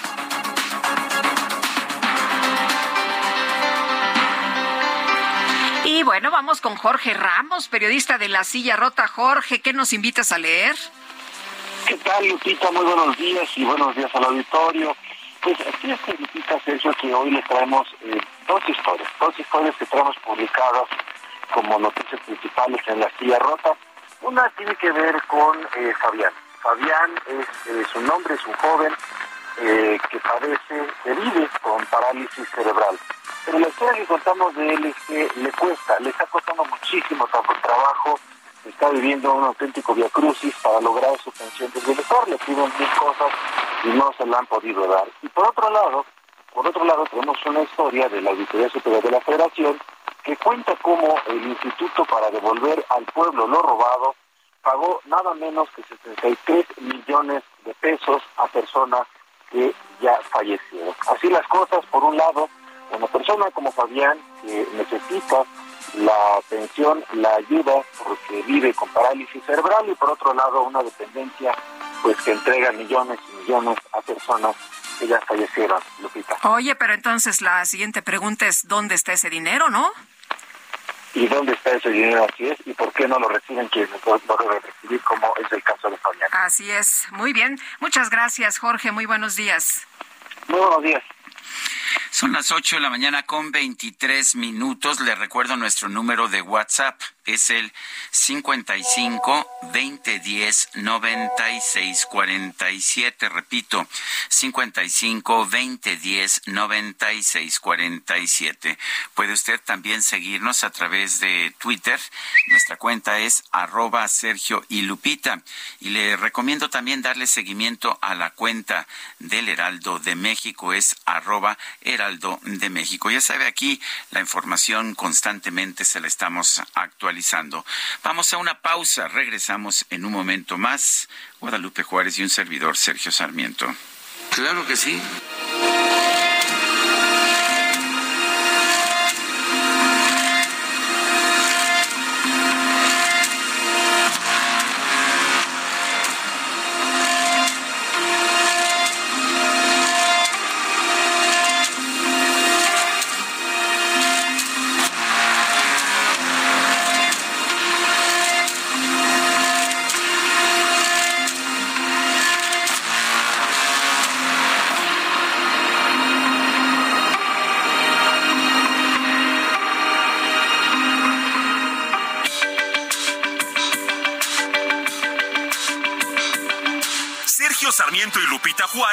Conocer tu opinión, tus comentarios o simplemente envía un saludo para hacer más cálida esta mañana.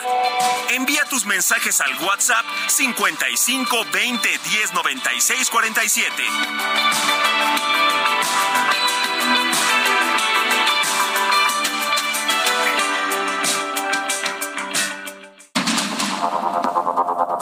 Continuamos con Sergio Sarmiento y Lupita Juárez por el Heraldo Radio.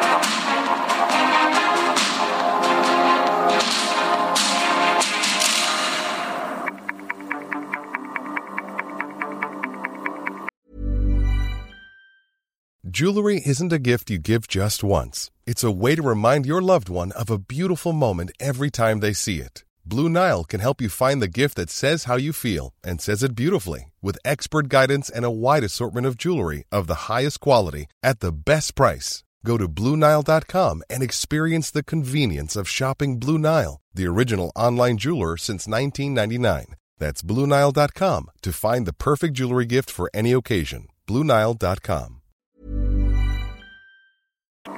Jaque Mate con Sergio Sarmiento.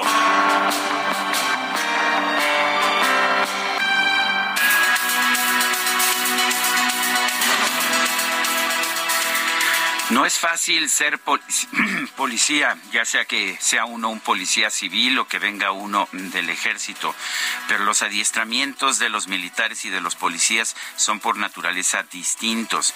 Los militares están acostumbrados a disparar primero porque ese es su adiestramiento. Están adiestrados para participar en combates frente a un enemigo en una guerra declarada y por lo tanto sí tienen la obligación de disparar primero.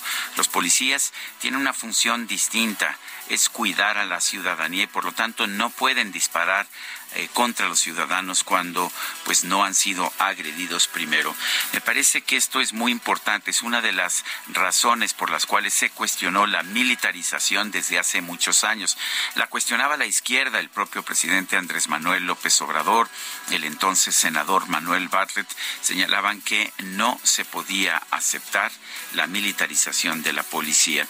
Eh, ahora, ahora sin embargo, tanto el presidente de la República como los miembros de su gobierno afirman que pues que nadie más puede asumir las labores de policía en nuestro país que no sea el ejército.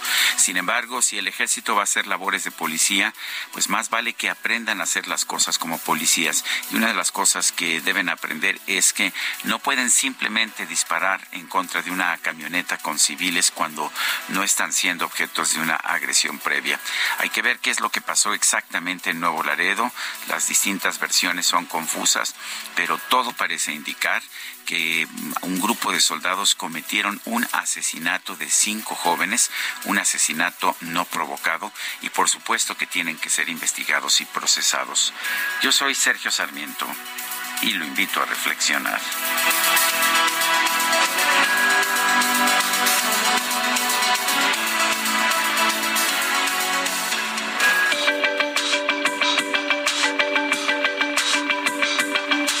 Sergio Sarmiento, tu opinión es importante. Escríbele a Twitter en arroba Sergio Sarmiento.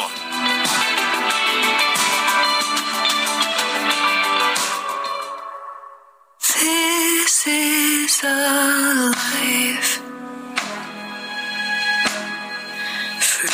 from destiny. Not only what we sow, not only what we show. This is our life. Every possibility from canción también nominada al Oscar es This is a Life, esto es una vida. Interpretan Son Lux, Mitski y David Byrne. Es de la película Everything, Everywhere, All at Once. Y bueno, pues no ganó el premio a la mejor canción, pero, Pero muy llevó- rara la canción, ¿verdad? pero se llevó un la película se llevó todo lo demás. sí. Oye, nos vamos a los mensajes. Nos dice Gastón eh, Geek Sing 54. Saludos, muchos saludos desde Mexicali. Qué gusto que nos estén escuchando por allá en Mexicali. A todos nuestros cuates, un gran abrazo. Nos escuchan desde hace algunos años, ¿verdad? Oye, el próximo primero de abril, no te lo quería recordar, Guadalupe, pero llevamos, vamos a cumplir 18 años transmitiendo juntos. Empezamos el primero de abril del 2005. Vamos a cumplir. Lo bueno es que es sábado, o sea que podemos celebrar un día Podemos antes. feste- desde el no, desde el jueves. Bueno, ¿Qué digo bien. viernes? Bueno, primero de abril, Guadalupe Juárez y Sergio Sarmiento van a cumplir eh, 18 años. Oye, y cumpliremos que eh, cuatro ya aquí en el Heraldo, ¿verdad? Vamos a cumplir cuatro en el Heraldo en, en- En creo que es, junio. ¿Junio? es junio o es mayo, ¿no? No, es junio. Junio, es en junio. Bueno, dice otra persona, licenciado Sarmiento, lo escucho desde hace más de 25 años en radio y televisión. En realidad se le admira por su capacidad intelectual en diversos temas. Gran comunicador. Felicidades. Oye, también te mandaron saludar, eh, eh, que felicitar eh, las personas de Canadá ¿Así? que dicen que tienes un extraordinario francés. Ah, bueno, pues me, me gusta el francés, me gusta el inglés y los aprendí allá en Canadá. Dice, felicidades a usted y a Lupita Juárez, también gran mujer. Desde Tuxtla Gutiérrez, Chiapas, es el señor Ariosto. Muy bien. Y nos dice, eh, buen día Sergio Lupita, tengan una gran semana, por favor, que aclaren que si como el licenciado César que dice esa marcha fue conformada por militares retirados, debiera decir la marcha conformada por algunos militares retirados, no puede generalizarse y no apoyo acciones extrajudiciales de militares porque es actuar igual que los narcotraficantes. Atentamente la señora Varela. La juez décima segunda de distrito en materia administrativa, Blanca Lobo Domínguez, concedió una suspensión definitiva que deja sin efectos la destitución de Edmundo Jacobo Molina como secretario ejecutivo del INE. Recordará usted que fue destituido por esta legislación secundaria llamada el Plan B. Y en la línea telefónica, Edmundo Jacobo Molina, secretario ejecutivo del Instituto Nacional Electoral. Edmundo, gracias por tomar la llamada. La pregunta es, eh, ¿en automático ya con esta suspensión eh, quedas restituido en el cargo y ya es una cosa automática? Sergio, primero que nada, Lupita, muy buenos, Buenos días. días. Felicidades por ese próximo aniversario y que vengan muchos más con ustedes eh, informando a la sociedad mexicana sobre el acontecer diario. La verdad, felicidades por eso. Eh, yendo a, a la pregunta, Sergio, sí, efectivamente, el viernes pasado me otorgaron una suspensión definitiva para este controvertir eh, y enderezar lo que creo que es un gravísimo error anticonstitucional y, e ilegal que implicaba la aplicación del, plan B, eh, que como platicábamos la semana pasada, pues me separaba del cargo de una manera arbitraria, inconstitucional. Y la juez me otorgó la suspensión definitiva, con lo cual yo regreso a mis tareas en el Instituto Nacional Electoral. Edmundo, el presidente decía de nueva cuenta, se refirió a este tema, a la inmediata reinstalación, eh, te dijo hasta Porfirito, ¿no? Eh, eh, pero eh, ¿tú- ¿tú, ¿tú qué piensas de todo esto, de, de esto, estas declaraciones de- del presidente y de, pues, este tema que se tiene que estudiar de fondo? Efectivamente, creo que tocas un tema que es fundamental. Esto es solamente la respuesta a una solicitud de amparo de la justicia federal y esta es una suspensión de la aplicación de ese transitorio que me separaba del cargo. lo que hay que continuar, aquí no acaba nada, apenas empiezan las cosas, es con la, instrucción que eh, dio el Consejo General a la Secretaría Ejecutiva para combatir con todos los medios legales al alcance todo lo que implica el plan B, que no solamente era separarme del cargo, sino modifica de fondo eh, toda la operación como la conocíamos de la organización de las elecciones y muchas otras atribuciones eh, que tiene el Instituto Nacional Electoral. De hecho, la semana pasada el INE interpuso ante la, ante la Corte una controversia constitucional eh, para combatir el, plan B, por lo que genera de incertidumbre en la organización de las elecciones. Así que este, estamos eh, ahora en la siguiente parte, después de esto, es ir al fondo y está en las manos de la Corte y del Tribunal Electoral del Poder Judicial de la Federación atacar el fondo, es decir, estudiar el fondo y resolver sobre el fondo de, de esta pretendida reforma o plan B después de que el plan A fracasó y quieren por la vía de leyes eh, controvertir la propia constitución. Entonces es apenas lo que sucedió el viernes pasado, es un paso en esta todavía este pues eh, discusión, batalla que tenemos que seguir dando para evitar que se deteriore el marco eh, legal sobre el cual se organizan las elecciones. Eh, uno de los argumentos del presidente, por eso te dijo Porfirito, es que llevas demasiado tiempo en el cargo. ¿Qué dices tú eso? Eh, pues primero que nada creo que el presidente está mal informado. Él ha dicho que yo llevo en el, en el instituto 30 años. Eso, es, eso no es correcto. Ojalá yo hubiera tenido la oportunidad de de trabajar con el doctor eh, José Woldenberg cuando fue presidente de, del IFE. Yo, yo ingresé al IFE en junio del 2008 como secretario ejecutivo a invitación del doctor Leonardo Valdés, en ese momento presidente del IFE. Después, eh, cuando el IFE se transforma en INE, el doctor Lorenzo Córdoba, actual presidente, me invita y propone al Consejo General para que continúe yo como secretario ejecutivo, ahora sí, del Instituto Nacional Electoral. Entonces es impreciso que, no, no solamente es impreciso, perdón, es incorrecto. Yo tengo un poco más de 14 años de trabajar en la institución, no 30, como dice el presidente, y además mi mandato no podría extenderse más allá del 2026, porque es muy clara la norma al respecto. El secretario es nombrado por seis años por el Consejo General y puede ser ratificado por un periodo adicional, eh, de manera tal que no podría extenderse mi función más allá del 2026 y yo soy una persona respetuosa de las leyes del Estado de Derecho este, y voy a respetar cabalmente esa disposición como estoy ahora buscando la justicia federal y a la Corte para que el Estado de Derecho prevalezca y se respete. Eh, eh, Edmundo, eh, ¿crees que em, eh, pueda venir esta siguiente etapa? ¿Vas a trabajar como se venía haciendo? ¿O va a haber despidos y ya no se va a poder hacer mucho? cuéntanos de, lo que sigue. Sí, lo que sigue, gracias por la pregunta, Lupita, realmente es muy importante. Siguen dos cosas en el calendario inmediato. la primera, estar atentas, atentos a eh, la designación que tiene en sus manos la Cámara de Diputados de cuatro miembros del Consejo General que concluyen su gestión por Ministerio de Ley, como dicen los abogados, es decir, el, próximo 3 de abril concluye la gestión del doctor Lorenzo Córdoba, el doctor Ciro Murayama, de la doctora Adriana Favela y el doctor José Roberto Ruiz Aldaña.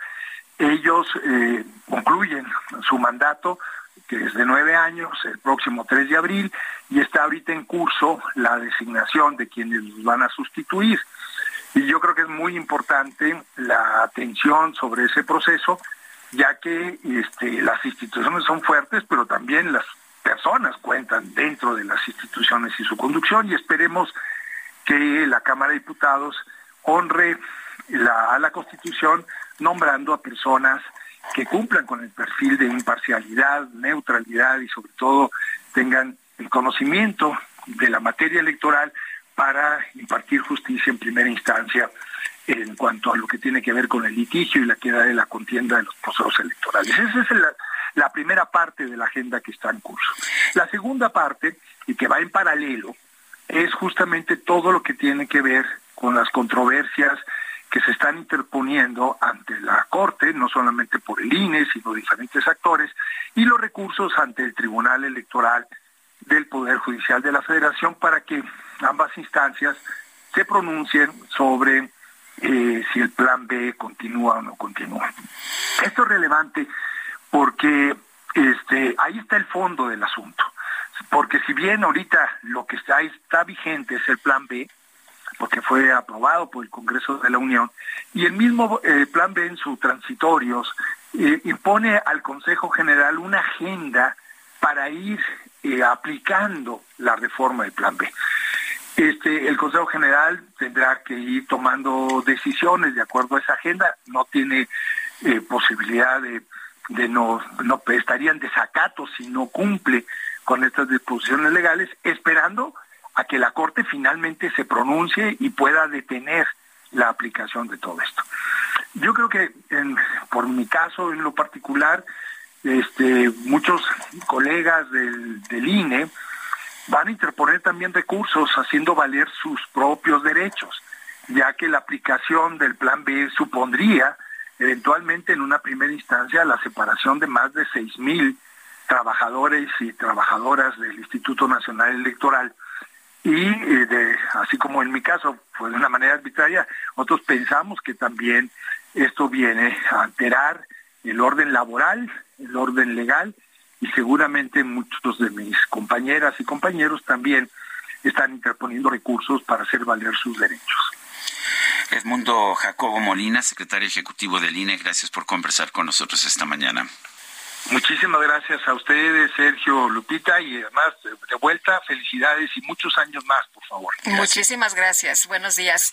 Bueno, las autoridades de Guanajuato informaron que el sábado pasado un grupo de sujetos armados atacó un bar de Apaseo El Grande y vamos directamente con eh, Gaby Montejano que nos tiene todos los detalles. Gaby, ¿cómo estás? Muy buenos días, cuéntanos.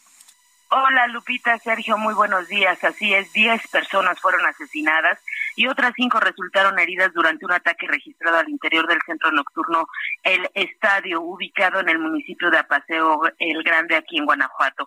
Fue después de las 11 de la noche del sábado que un grupo de hombres armados ingresaron al lugar y dispararon contra clientes y empleados en el establecimiento ubicado en la carretera libre Celaya Querétaro, en el kilómetro 40 más 300. En el lugar murieron ocho personas que estaban eh, eh, pues dentro al interior de este sitio el cuerpo de un hombre sin vida quedó incluso tirado sobre la calle de terracería que está a un costado del establecimiento. El centro nocturno está ubicado a un costado de la carretera panamericana Celaya a Paseo el Grande y de acuerdo a lo que se informó de manera inicial por parte de la Fiscalía, se trataba de ocho personas sin vida, dos mujeres y seis hombres y había siete personas lesionadas. Más tarde se informó que eh, por parte de las autoridades que dos personas más habían fallecido cuando recibían atención médica. Se trata de un joven de 16 años de edad y de una joven de 23 años, de tal suerte que la suma de víctimas mortales es de siete hombres y tres mujeres sin vida. Esto pues luego del ataque registrado la noche del sábado en la zona conocida como el Trébol de los Zapaseos. Los cinco lesionados se reportan de pronóstico reservado debido a la gravedad de las lesiones. Este es mi reporte desde Guanajuato. Muchas gracias, Gaby. Muy buenos días. Buen día. Bueno, se dio prisión preventiva oficiosa a Javier N., profesor del Colegio Carmel, ubicado en Coyoacán, por su probable participación en el delito de abuso sexual en perjuicio de un menor. Cintia Stetti nos tiene el reporte. Adelante, Cintia. ¿Qué tal? Muy buenos días, Sergio Lupita, y buenos días al auditorio. Pues un juez de control impuso la medida cautelar de prisión preventiva oficiosa a Javier N., profesor del Colegio Carmel, ubicado en Coyoacán, por su probable participación en el delito de abuso sexual en perjuicio de una persona menor de 18 años. Lo anterior tras los datos de prueba expuestos por la Fiscalía General de Justicia de la Ciudad de México. Durante la audiencia, el juzgador dio por complementada una segunda orden de aprehensión contra el individuo, la cual fue ejecutada por elementos de la Policía de Investigación al interior del reclusorio preventivo Varonil Oriente, luego de que el agente del Ministerio Público de la Fiscalía de Investigación de Delitos Sexuales eh, de la Coordinación General de Investigación de Delitos de Género y Atención a Víctimas formulara la imputación correspondiente. Hay que recordarle al auditorio pues que la defensa del hombre solicitó la duplicidad del término constitucional. Cabe destacar que días antes Javier N. fue vinculado a proceso por su probable participación en el delito de violación en agravio de un menor, de una persona menor de edad, en la misma institución educativa. Comentarles pues que Javier N. se encuentra posiblemente relacionado con 13 carpetas de investigación más. Eh, la Fiscalía General de Justicia dijo que con esto busca garantizar el interés superior de la niñez y evitar la impunidad la información que tenemos hasta el momento. Gracias, Cintia, por este reporte. Seguimos teniendo Buenos días. Este sábado elementos de la Secretaría del Medio Ambiente retiraron por fin el agüehuete o lo que quedaba del agüehuete, ¿no? Unas varitas ahí que estaban todas secas de Paseo de la Reforma. Eh, dicen que lo van a llevar y que lo pues van a tratar y que pues se va a recuperar. Pero Frida Valencia, nos tienes toda la información. Te escuchamos. ¿Qué tal? Los saludo con muchísimo gusto en este lunes y hoy les comento que la madrugada de este sábado elementos de la Secretaría de Medio Ambiente retiraron el ahuehuete de Paseo de la Reforma. Alrededor de las 3.30 de la mañana del sábado 11 de marzo, dos grúas y tres camiones de apoyo llegaron a la glorieta para aflojar la tierra y realizar acciones de acomodo mismas que duraron alrededor de tres horas.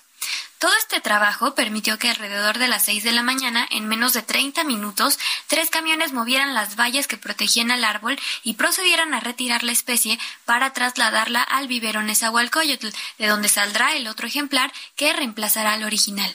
En los trabajos se procuró retirar el árbol sin causarle graves daños, ya que de acuerdo con las autoridades de la dependencia, el ahuehuete de la glorieta aún seguía vivo.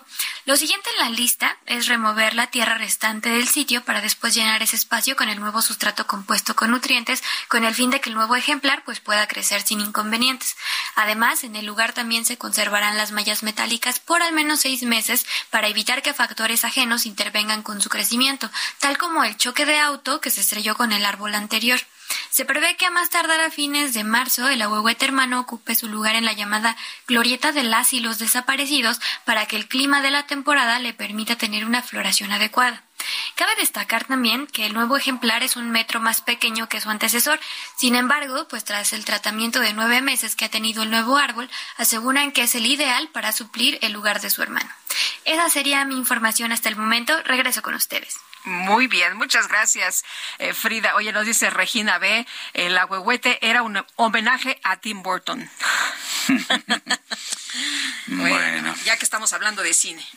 Vamos con Israel Lorenzana, está en las calles de la Ciudad de México. Adelante, Israel. Sergio, muchísimas gracias, Lupita. Estamos ubicados sobre el Paseo de la Reforma, exactamente a la altura de la glorieta de la Huehuete. Fíjense que ya hay carga vehicular para nuestros amigos que van con dirección hacia insurgentes, esto procedentes pues de la zona de la glorieta de La Palma, ahora por supuesto a Huehuete, también de la zona del Ángel de la Independencia, principalmente en los carriles laterales. Habrá que tomarlo en cuenta y por supuesto anticipar su paso por varios minutos.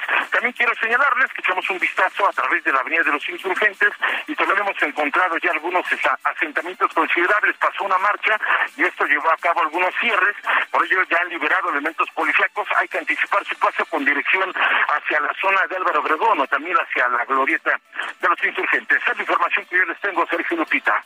Israel, gracias. Hasta luego. Y vámonos con Gerardo Galicia. Gerardo, ¿dónde estás? Cuéntanos. Lupita, en la zona sur de la capital, Sergio, excelente mañana. Lo que escuchamos de fondo son trabajadores del programa Ponte Pila del gobierno capitalino que estuvieron bloqueando la circulación por varios minutos del ex central, División del Norte y carriles laterales del circuito bicentenario en su tramo Río Churubusco. Por ese motivo tenemos muy afectada la circulación y en estos momentos han eh, subido sobre la banqueta, están a un costado de la alberca olímpica y cabe mencionar que en estos momentos se dialogan con Javier Hidalgo, el director del Instituto del Deporte, y ellos están denunciando que no se les ha pagado por lo menos en un mes.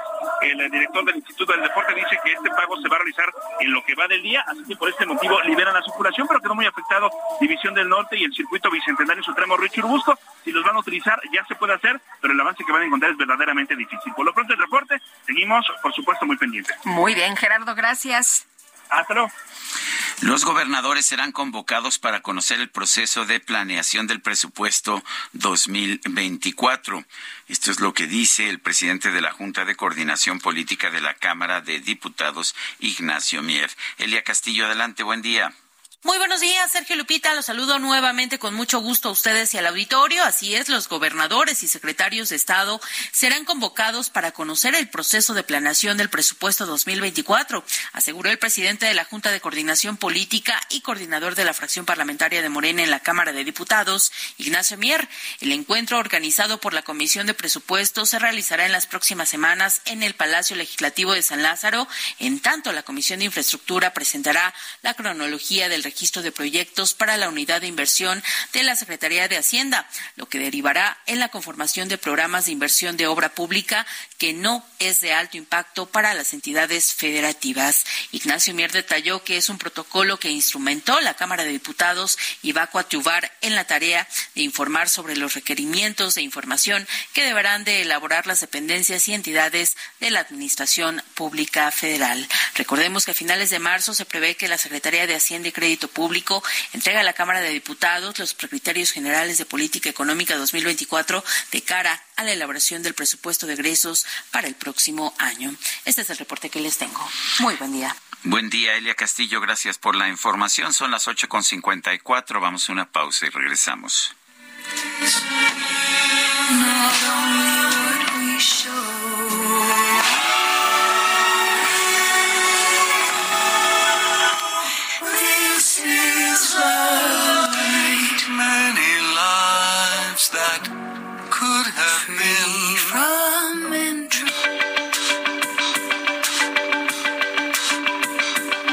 Sergio Sarmiento y Lupita Juárez quieren conocer tu opinión, tus comentarios o simplemente envía un saludo para hacer más cálida esta mañana.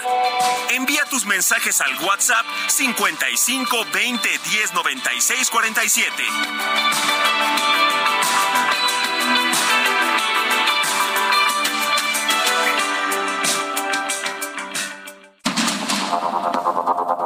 Continuamos con Sergio Sarmiento y Lupita Juárez por el Heraldo Radio.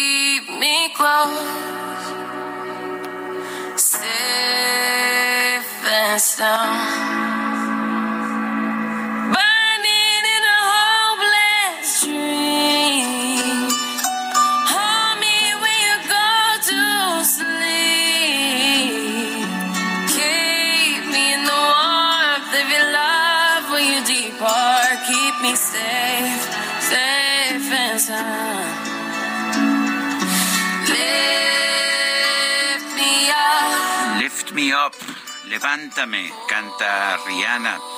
Esto es la canción tema de la película Black, de Black Panther, Wakanda Forever.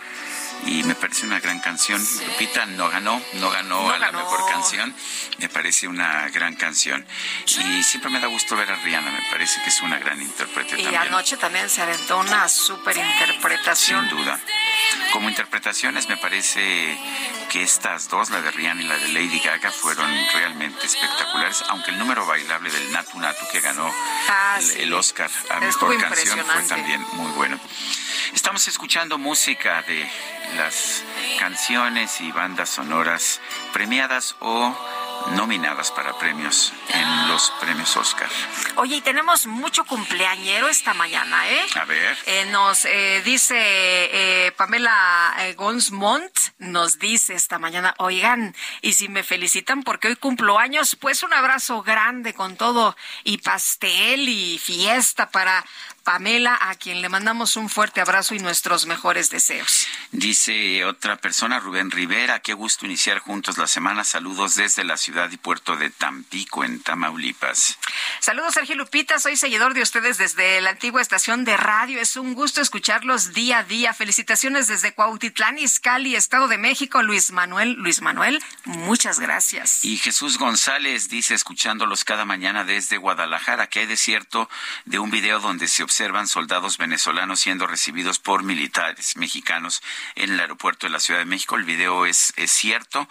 Aparentemente estos soldados uh, venezolanos vienen a una competencia o un ejercicio militar con uh, también uh, militares de otros países de América Latina, de los gobiernos de izquierda. Son las nueve de la mañana con tres minutos. Vamos con Mónica Reyes. Nos tiene información. Adelante, Mónica. Muy buenos días, Sergio Lupita, amigos del Heraldo Radio. Qué gusto saludarlos. ¿Y saben qué? Lo mejor que podemos hacer para evitar un fraude es prevenirlo. Por eso, junto al Banco Nacional de México, te cuento el 123 contra los fraudes. 1. Nunca compartas con nadie tus claves de acceso NIPS, códigos de tu NetKey o el CBB de tu tarjeta. 2. El banco jamás te llamará para solicitarte códigos o claves de acceso que recibas por SMS. 3. El banco nunca te pedirá hacer transferencias para proteger o blindar tus cuentas.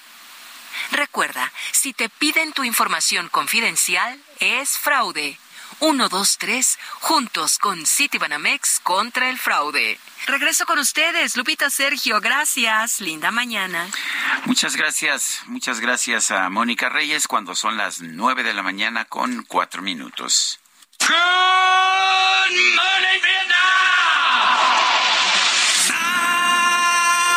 La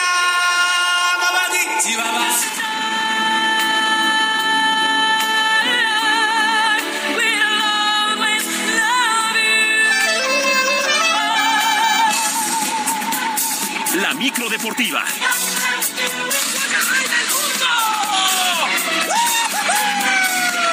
Sabes, en momentos como este, mi amigo Timón siempre dice que hay que dejar tu atrasado en el pasado. Y ahora pasan películas en la micro. Oye, pues es que ya ves que siempre van a tono con eh, la festividad, con la agenda, ellos sí, ellos sí, este, la agenda que, que diga la gente. Mi querido Julio Romero, ¿cómo te va? También le entraron al, al Oscar. Muy bien, muy bien, mi querida Guadalupe, Sergio, amigos del auditorio, qué placer saludarles. Ya saben que esta micro es tan completa que traemos pantallas, pantallas, es un avión, es un avión la micro.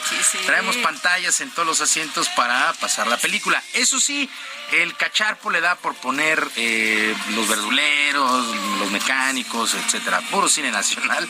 Pero, pero estamos Hay en de ese todo. Eh, hay de todo. pero estamos en ese mood. Felicidades, felicidades a todos los ganadores del Oscar, por supuesto, pues a Guillermo del Toro, ¿no?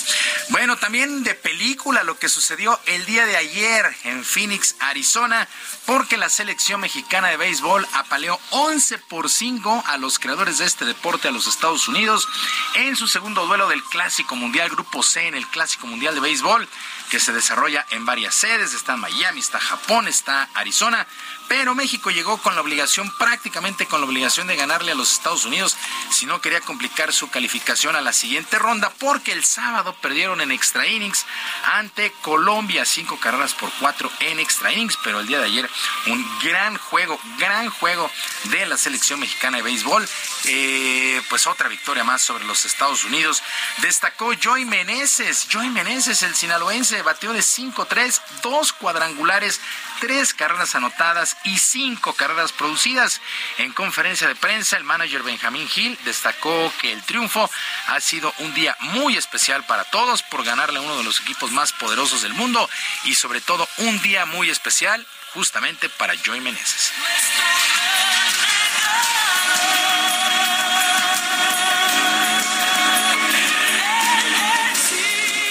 Eres un tremendo pelotero, es un tremendo bateador, es un jugador muy versátil, puede jugar primera, puede jugar right field, puede jugar left field, puede jugar tercera. Hubo un año que yo le pedí jugar tercera base cuando él no había jugado tercera base desde que era niño y lo hizo muy muy bien. Entonces, repito, No estoy hablando mal de ninguna organización, ni mucho menos, pero Joey Meneses tiene la capacidad, no estoy diciendo que lo es, tiene la capacidad para ser una estrella de ligas mayores.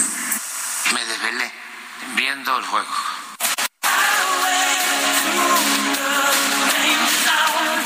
Pues este sí, aunque siempre, eso sí hay que decirlo, siempre que apoya y sale y dice, sala al equipo mexicano, es mejor. Miren, no es mal plan, pero sí, hay un ladito.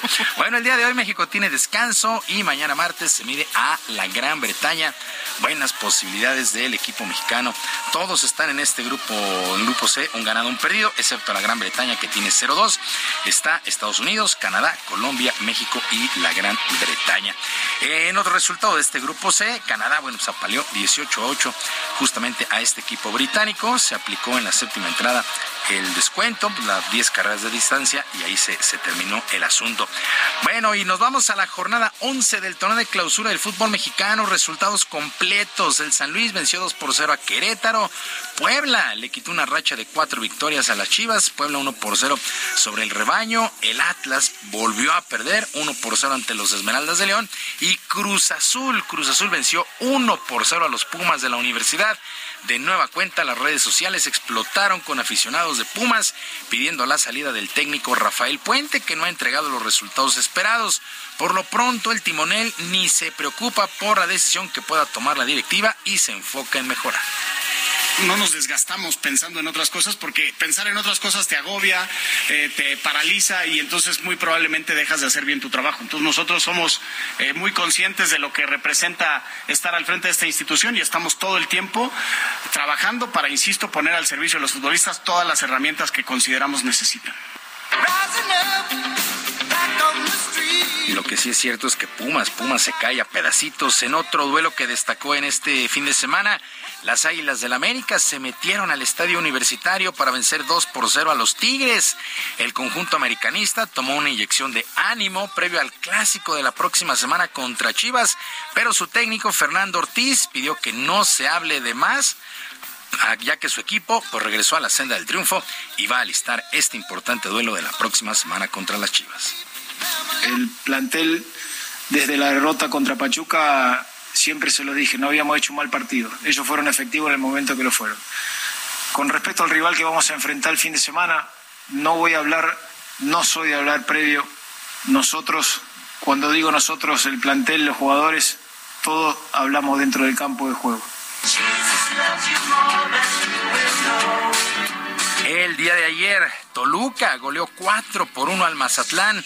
El cuadro choricero sigue siendo muy fuerte en casa en el estadio Nemesio 10 y lo volvió a demostrar en este duelo que sirvió además para el juego 400 como director técnico de Ignacio Ambriz.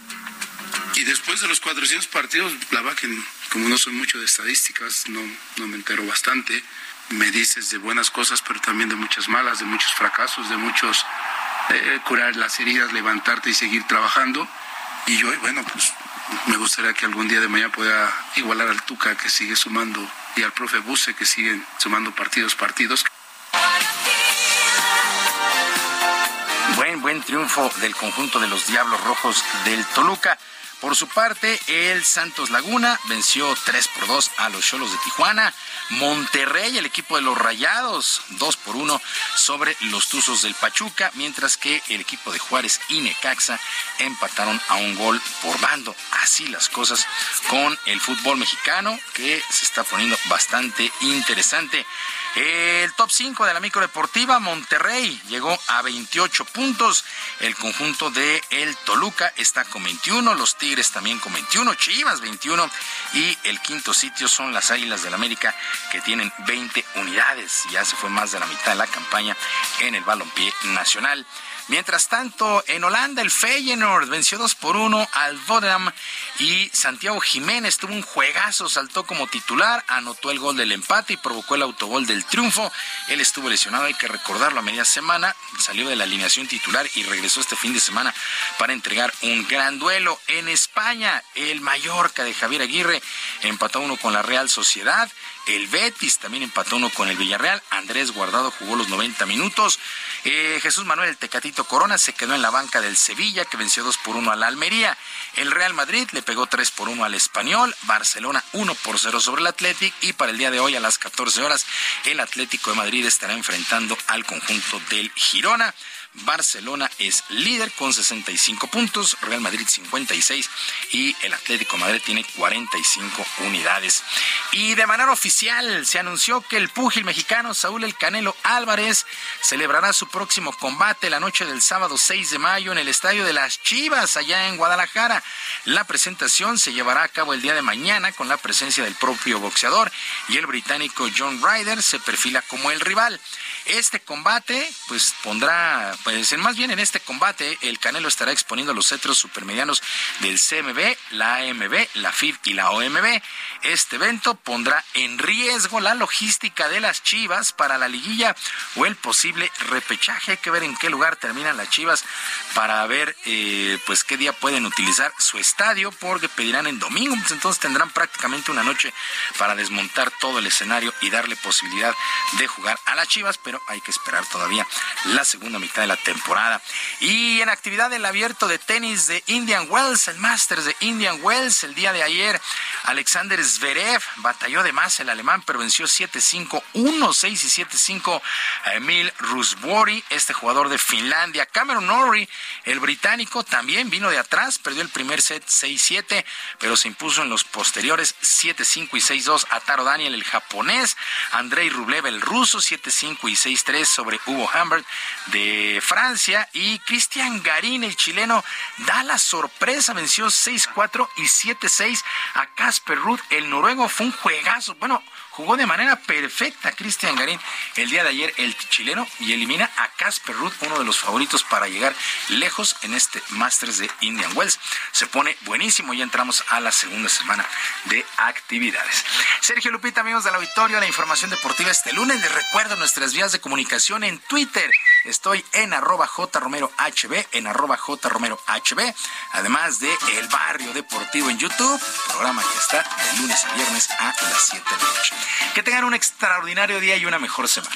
Muchas gracias. Gracias, gracias, Julio. Buenos días. Buenos días.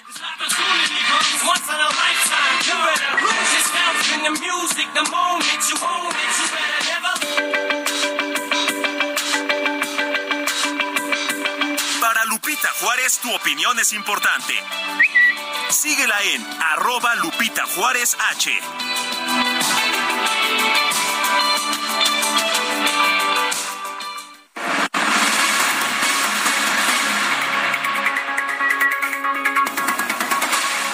Pues los reguladores bancarios de Estados Unidos ordenaron el cierre este viernes pasado del Silicon Valley Bank por falta de liquidez. Eh, también el domingo cerraron el Signature Bank, ni siquiera se esperaron al lunes. Esta mañana eh, los bancos están cayendo de manera muy notable en los mercados uh, financieros, en los mercados bursátiles. Hay temor de que pueda haber varias quiebras bancarias. En la línea telefónica, Janet Quiroz Zamora, subdirectora de análisis económico de Grupo Financiero Monex. Janet, eh, Janet Quiroz, gracias por tomar nuestra llamada. Eh, lo primero, ¿qué tanta preocupación debemos ver? a quien piensa que esto puede ser el inicio de una crisis financiera como la del 2008. Hay otros que dicen que no, que los bancos están mucho más sólidos. Pero, ¿cómo la estás viendo? Claro que sí, muy buen día, eh, Sergio Lupita. Me da mucho gusto saludarlos a ustedes y a todo el auditorio. Eh, como bien señalas, Sergio, pues desde la semana pasada empezaron eh, pues estos estas noticias en torno a las complicaciones que estaba enfrentando este banco eh, Silicon Valley Bank en Estados Unidos, en donde eh, pues finalmente se va a conocer que eh, pues estaría cerrando sus operaciones, dado pues los incrementos en la tasa de interés que hemos visto de manera muy acelerada y que pues realmente complicó la operación de este banco al haber perdido pues una fuerte liquidez, al haberse presentado también una retirada masiva de los depósitos pues establecidos en este banco por parte de varios inversionistas, principalmente pues empresas relacionadas al sector tecnológico, en donde pues estas empresas se habían visto fuertemente beneficiadas por la pandemia, en donde pues recordemos que el trabajo remoto fue lo que lo que primó en aquella época y ante ello pues hubo una alta demanda eh, de, tecnología. Eh, sin embargo, pues ya eh, a lo largo de, del, desde el año pasado, pues esta, estas ganancias empezaron a disminuir y de ahí que pues los depositantes empezaron a requerir sus ahorros y fue donde pues este banco entró en complicaciones.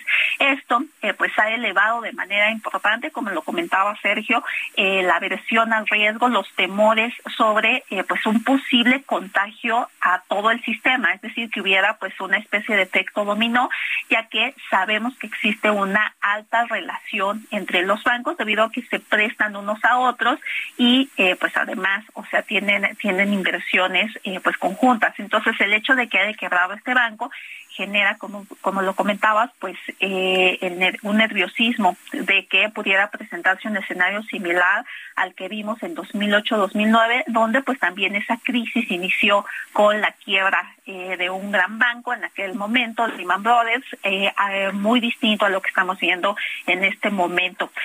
ayer, pues las autoridades, las principales autoridades de Estados Unidos enviaron un comunicado conjunto, particularmente la Fed, el Departamento de del Tesoro y también la Corporación Federal al Seguro de Depósitos de Estados Unidos, en el que señalaron que pues justo los eh, los depositantes en este banco y también en otro banco más Signature Bank que también pues está enfrentando eh, problemas ante eh, pues esta volatilidad que hemos visto en los mercados propiciada por los incrementos en la tasa de interés estarán recibiendo a partir de hoy pues su dinero que tenían depositado en estas instituciones lo cual en principio buscó pues dar certeza a eh, los inversionistas de que eh, pues estará respaldando eh, estos, estas quiebras que pudieran suscitarse ante los incrementos de la tasa de interés por parte de la Reserva Federal, sin embargo, eh, pues como vemos la apertura de los mercados al día de hoy, después de que se dio a conocer,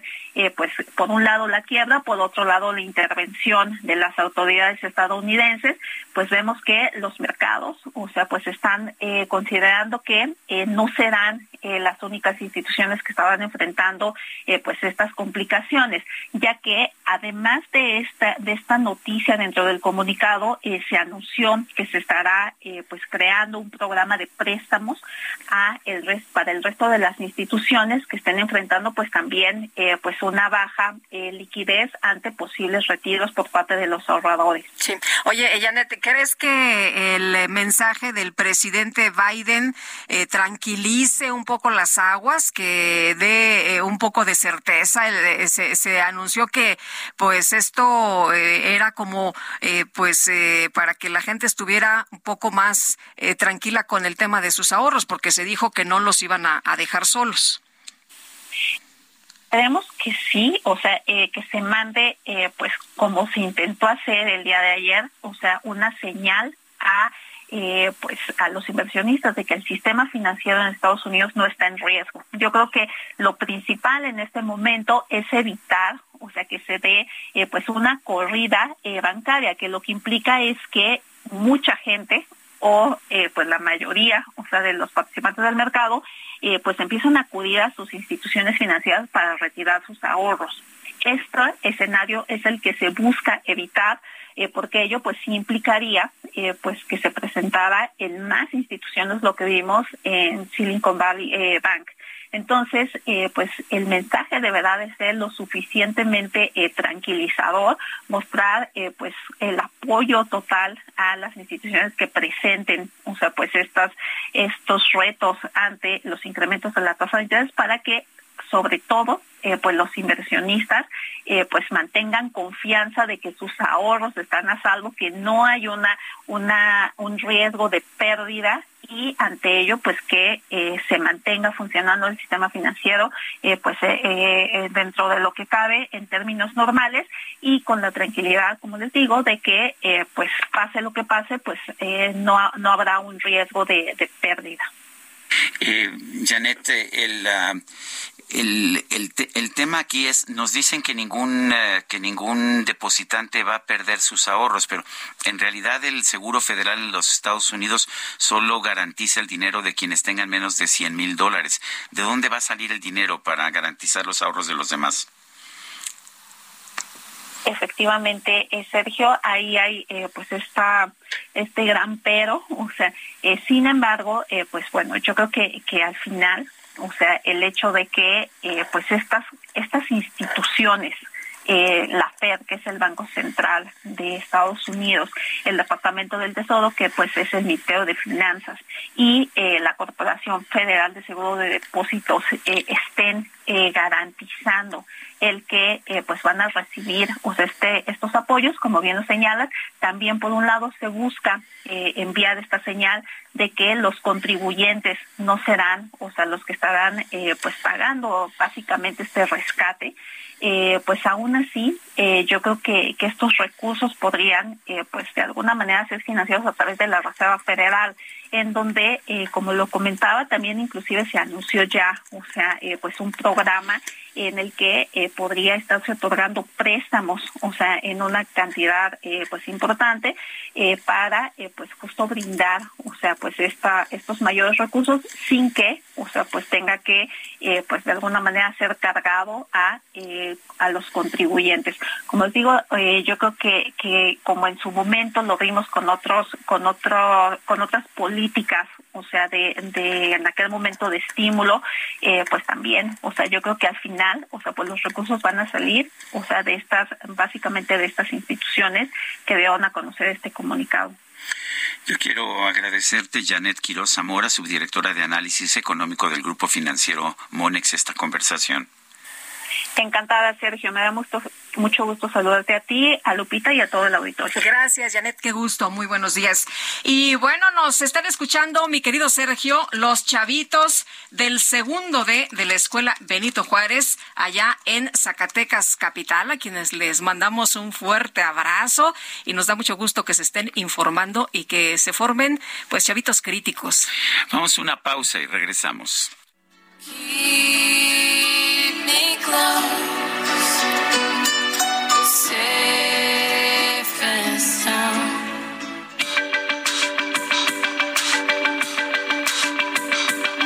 Sergio Sarmiento y Lupita Juárez quieren conocer tu opinión, tus comentarios o simplemente envía un saludo para ser más cálida esta mañana. Envía tus mensajes al WhatsApp 55 20 10 96 47.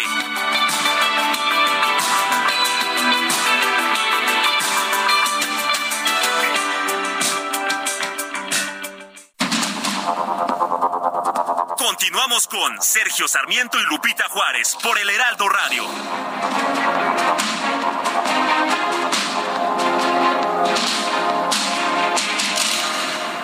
Gastrolab, historia, recetas, materia prima y un sinfín de cosas que a todos nos interesan. Hola amigos del Heraldo Radio, soy el chef Israel Arechiga de Gastrolab y hoy tengo una receta espectacular con una de las mejores frutas que podemos encontrar en este país y estoy hablando de un pudín de mamey. Los ingredientes es una pieza de mamey que siempre es bien complicado encontrar alguno bueno, pero cuando encontramos uno con el color, el grado de madurez y el grado de dulzor exacto, es de verdad un manjar de los dioses. Una lata de leche evaporada, dos cucharadas de azúcar, nueces al gusto, almendras o avellanas incluso y un par de cerezas en almíbar. El procedimiento, hay que llevar a la licuadora la pulpa del mamey, la leche y el azúcar y una vez que tenemos una mezcla homogénea lo vamos a vaciar en algunos moldes. Ahora sí vamos a agregar las nueces o los frutos secos y vamos a dejar enfriar. Finalmente decoramos con las cerezas y ahora sí tenemos un postre de mamey sin que sea tan complicado y con pocos ingredientes, con una fruta espectacular y con muchísimo sabor. Chao, papá, mío papá. Time has come to say farewell. For how long will I go? Is it far? No one knows, no one can tell. If I am gone for a long, long time, I'll pack away a fine piece of shine.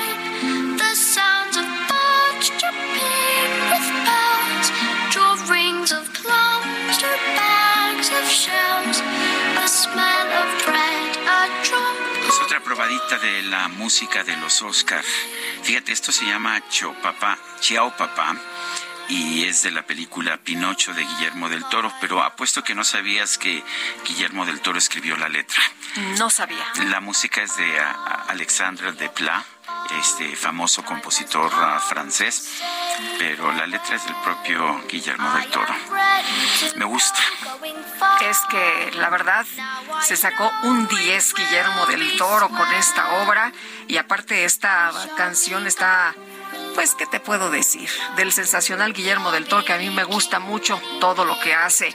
Oye, eh, bueno, también escribe, ¿eh? También escribe, ha sacado libros. Eh, el, último que leí fue el Seres Huecos, que se los recomiendo muchísimo. Es espectacular. Tiene su colección de monstruos. además, además, que se estaba exhibiendo eh, no me acuerdo si en Estados Unidos en el Met, en Nueva York. Eh, oye, vámonos a los mensajes. Dice una persona en el auditorio que escuchó como todos los días la participación del día de hoy lunes, pero debo reiterarle que los jóvenes muertos en Nuevo Laredo, Tamaulipas, en enfrentamiento con personal militar, según evidencias gráficas, eran miembros activos de la delincuencia organizada. Eh, usted tiene mejores fuentes. No es lo que nos dice, hablamos con, se llama Raimundo Ramos, ¿no? El del comité el presidente del Comité de Derechos Humanos, que nos dijo que no, que, que eran chavos que estaban saliendo de una fiesta. Eso y, lo que conocemos ahora es que hubo dos camionetas y que... Bueno, dicen, pero en realidad no hemos visto las pruebas en ese No hemos visto pruebas, pero una de las versiones con eh, uno de los entrevistados que tuvimos esta mañana nos habla de dos camionetas, pero pues las investigaciones siguen. Eh, esto lo, lo comenta hoy el señor Arturo Cardiel. Dice otra persona, eh, Dice, agradezco muchísimo. Ah, no, es, es, que está muy larga. El, sí. Vamos al siguiente mensaje. Es cierto que los soldados son entrenados para actuar en guerras, pero además son estrictamente entrenados para obedecer las órdenes de sus superiores. Si no obedecen, son castigados. Y hoy en México pasan por juicios civiles. Bueno, en el pasado, los jefes supremos daban órdenes al ejército como estar en guerra y hoy las órdenes son completamente diferentes. Un soldado, cuando se le dice por parte de superiores alto al fuego, obedece, saludos. Eh, creo que también este, esto se refiere al jaque mate de hoy. Vale la pena señalar que el comandante que iba en este grupo de soldados, en, esta, eh, en este grupo que disparó contra esta camioneta, dice que él no dio la orden de disparar. Él dio la orden de no disparar. Efectivamente, y que Es una de, las eh, informaciones que tenemos de lo que se ha comentado, de lo que se ha dado a conocer hasta este momento, porque no conocemos la investigación. ¿Y a qué niños les mandaste ese saludo? Ah, pues a los de segundo D de la primaria Benito Juárez en Zacatecas. Pues ya respondieron. ¿Ah, sí? A ver. Muchas gracias, ¡Qué bonita! ¡Qué bonita familia! Hombre, qué bonito, ya nos hicieron la mañana. Son las nueve con treinta y cinco minutos, mejor vámonos a un resumen de la información. Esta mañana el presidente Andrés Manuel López Obrador felicitó al cineasta mexicano Guillermo del Toro por haber ganado el premio a mejor película animada en la entrega de los premios Oscar. Felicitaciones a Guillermo del Toro, director de cine mexicano, por eh, el premio Oscar con la película Pinocho. Nuestras felicitaciones a este mexicano eh, excepcional, cineasta, Guillermo del Toro. Es un orgullo para México. Bueno, y por otro lado, el presidente López Obrador criticó al dirigente nacional del PAN, Marco Cortés, por haber exigido que se retome la cooperación con la DEA para combatir al crimen organizado. Presidente de un partido conservador, defensor de la corrupción, pero también del intervencionismo. Miren lo que puso el presidente del PAN. Y actuáramos de manera estricta, como ellos este, dicen, en forma hipócrita, de que la ley es la ley, pues eso es un acto antipatriótico que no está permitido constitucionalmente, legalmente, a un partido político. Una juez federal vinculó a proceso a la exoficial mayor de la PGR, Judith Araceli Gómez, por haber realizado presuntos pagos ilegales por cerca de 100 millones de pesos a través de la partida de gastos de seguridad pública y nacional. El gobierno de Nicaragua planteó la suspensión de sus relaciones diplomáticas con el Vaticano luego de que el Papa Francisco aseguró que el presidente Daniel Ortega mantiene una dictadura grosera en ese país. El presidente de Chile, Gabriel Boric, anunció la renovación de su gabinete a un año de haber asumido el cargo. Fueron sustituidos los ministros de Relaciones Exteriores, Obras Públicas, Cultura, Deportes y Ciencias. En Afganistán este fin de semana estalló una bomba durante una ceremonia de entrega de premios a periodistas en la ciudad de Mazar y Sharif. Se reportó un, eh, pues un saldo de por lo menos una persona muerta. Espero se pongan las pilas y que ya digan de como para que se pongan bien. No más porque no había explicado, yo la voy a organizar, se va a hacer. Bueno, pues en redes sociales se hizo viral una petición de una joven de Nuevo León, Damaris, para que el gobernador del estado, Samuel García, organice una carnita asada masiva en la macroplaza de Monterrey por el nacimiento de Mariel, la primogénita del mandatario estatal y la influencer Mariana Rodríguez. Hasta el momento, más de 5 mil personas han compartido la petición.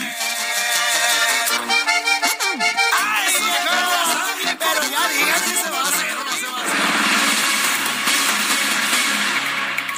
Bueno, este domingo en la Ciudad del Vaticano, fieles católicos de diferentes países del mundo se reunieron en la Plaza de San Pedro para presenciar el Ángelus eh, y conmemorar los 10 años de gestión del Papa Francisco. Vamos a conversar con el padre Guillermo Serra, padre eh, que, pues, eh, usted ha escrito, autor de dos libros, Sal de tu cielo y Jesús a mi alma, y bueno, con quien vamos a estar conversando precisamente sobre estos 10 años del Papa. ¿Cómo está usted? Muy buenos días, Sergio y Lupita, un gusto aquí, pues celebrando estos 10 años, eh, dándonos cuenta de que el tiempo pasa muy rápido. Sí, el Papa decía, oigan, este, yo me puedo retirar, pero solo si me siento muy mal. Ahorita estoy muy bien, me siento muy bien y voy a seguir trabajando. Sí, así es, eh, ha repetido varias veces que, que gobierna con la cabeza, no con la rodilla, y pues eh, va bien, sigue, sigue avanzando la reforma de la iglesia y pues con, con mucha consistencia y la verdad es que tiene mucha vida. Eh, ¿cuál, cuál ha sido, a su juicio, mm, don Guillermo, la, la, la principal o las principales aportaciones del Papa Francisco en estos 10 años? Son, son muchos temas, hay que entender también eh, que se estaba buscando cuando eh, el Papa Benedicto XVI renunció por primera vez en en mucho tiempo. Se pudo tener una, una preparación más eh, estable, los cardenales se reunieron eh, durante varios días y él como cardenal y arzobispo de Buenos Aires presentó un- una propuesta a la iglesia, la llamaba la confortadora alegría de evangelizar.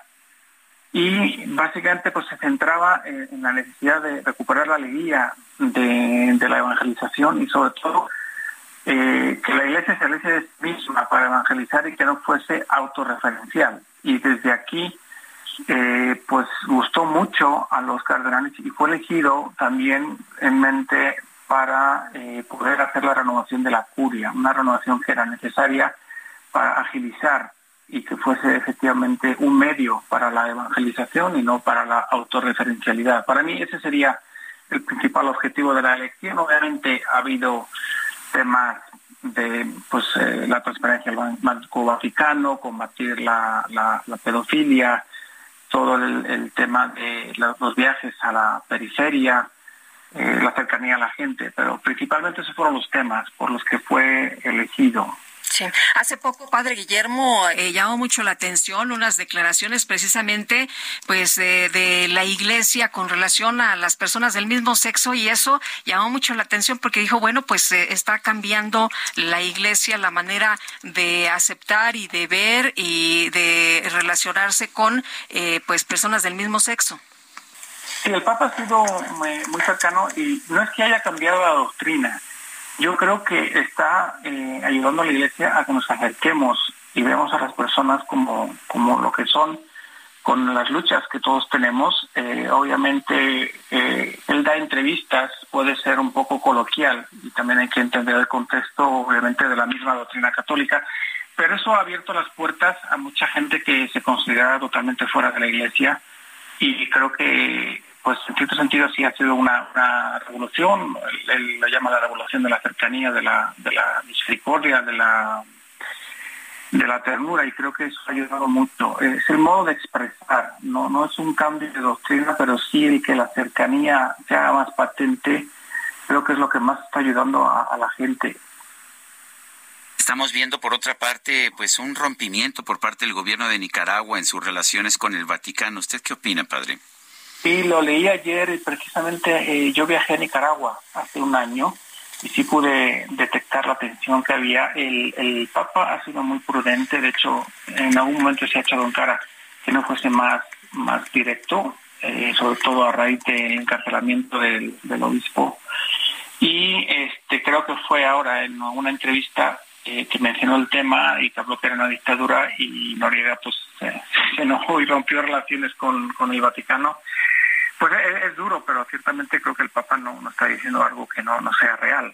Y pues sí, le duele al Papa, ciertamente. Sí. Ahora, el, Papa ha dicho que, que, quiere mucho a Monseñor, que finalmente no quiso salir de, de mm, Nicaragua y pues fue regresado a la cárcel y bueno, con una sentencia durísima de 26 años y la importancia, ¿no? El papel que ha jugado la Iglesia precisamente en apoyo de los derechos de las personas, de los derechos humanos la, figura del señor Rolando es, es clave para entender eh, lo que se está haciendo. Ciertamente es un testigo eh, de cómo la Iglesia busca servir y no, no, no se pega ante un acto de injusticia.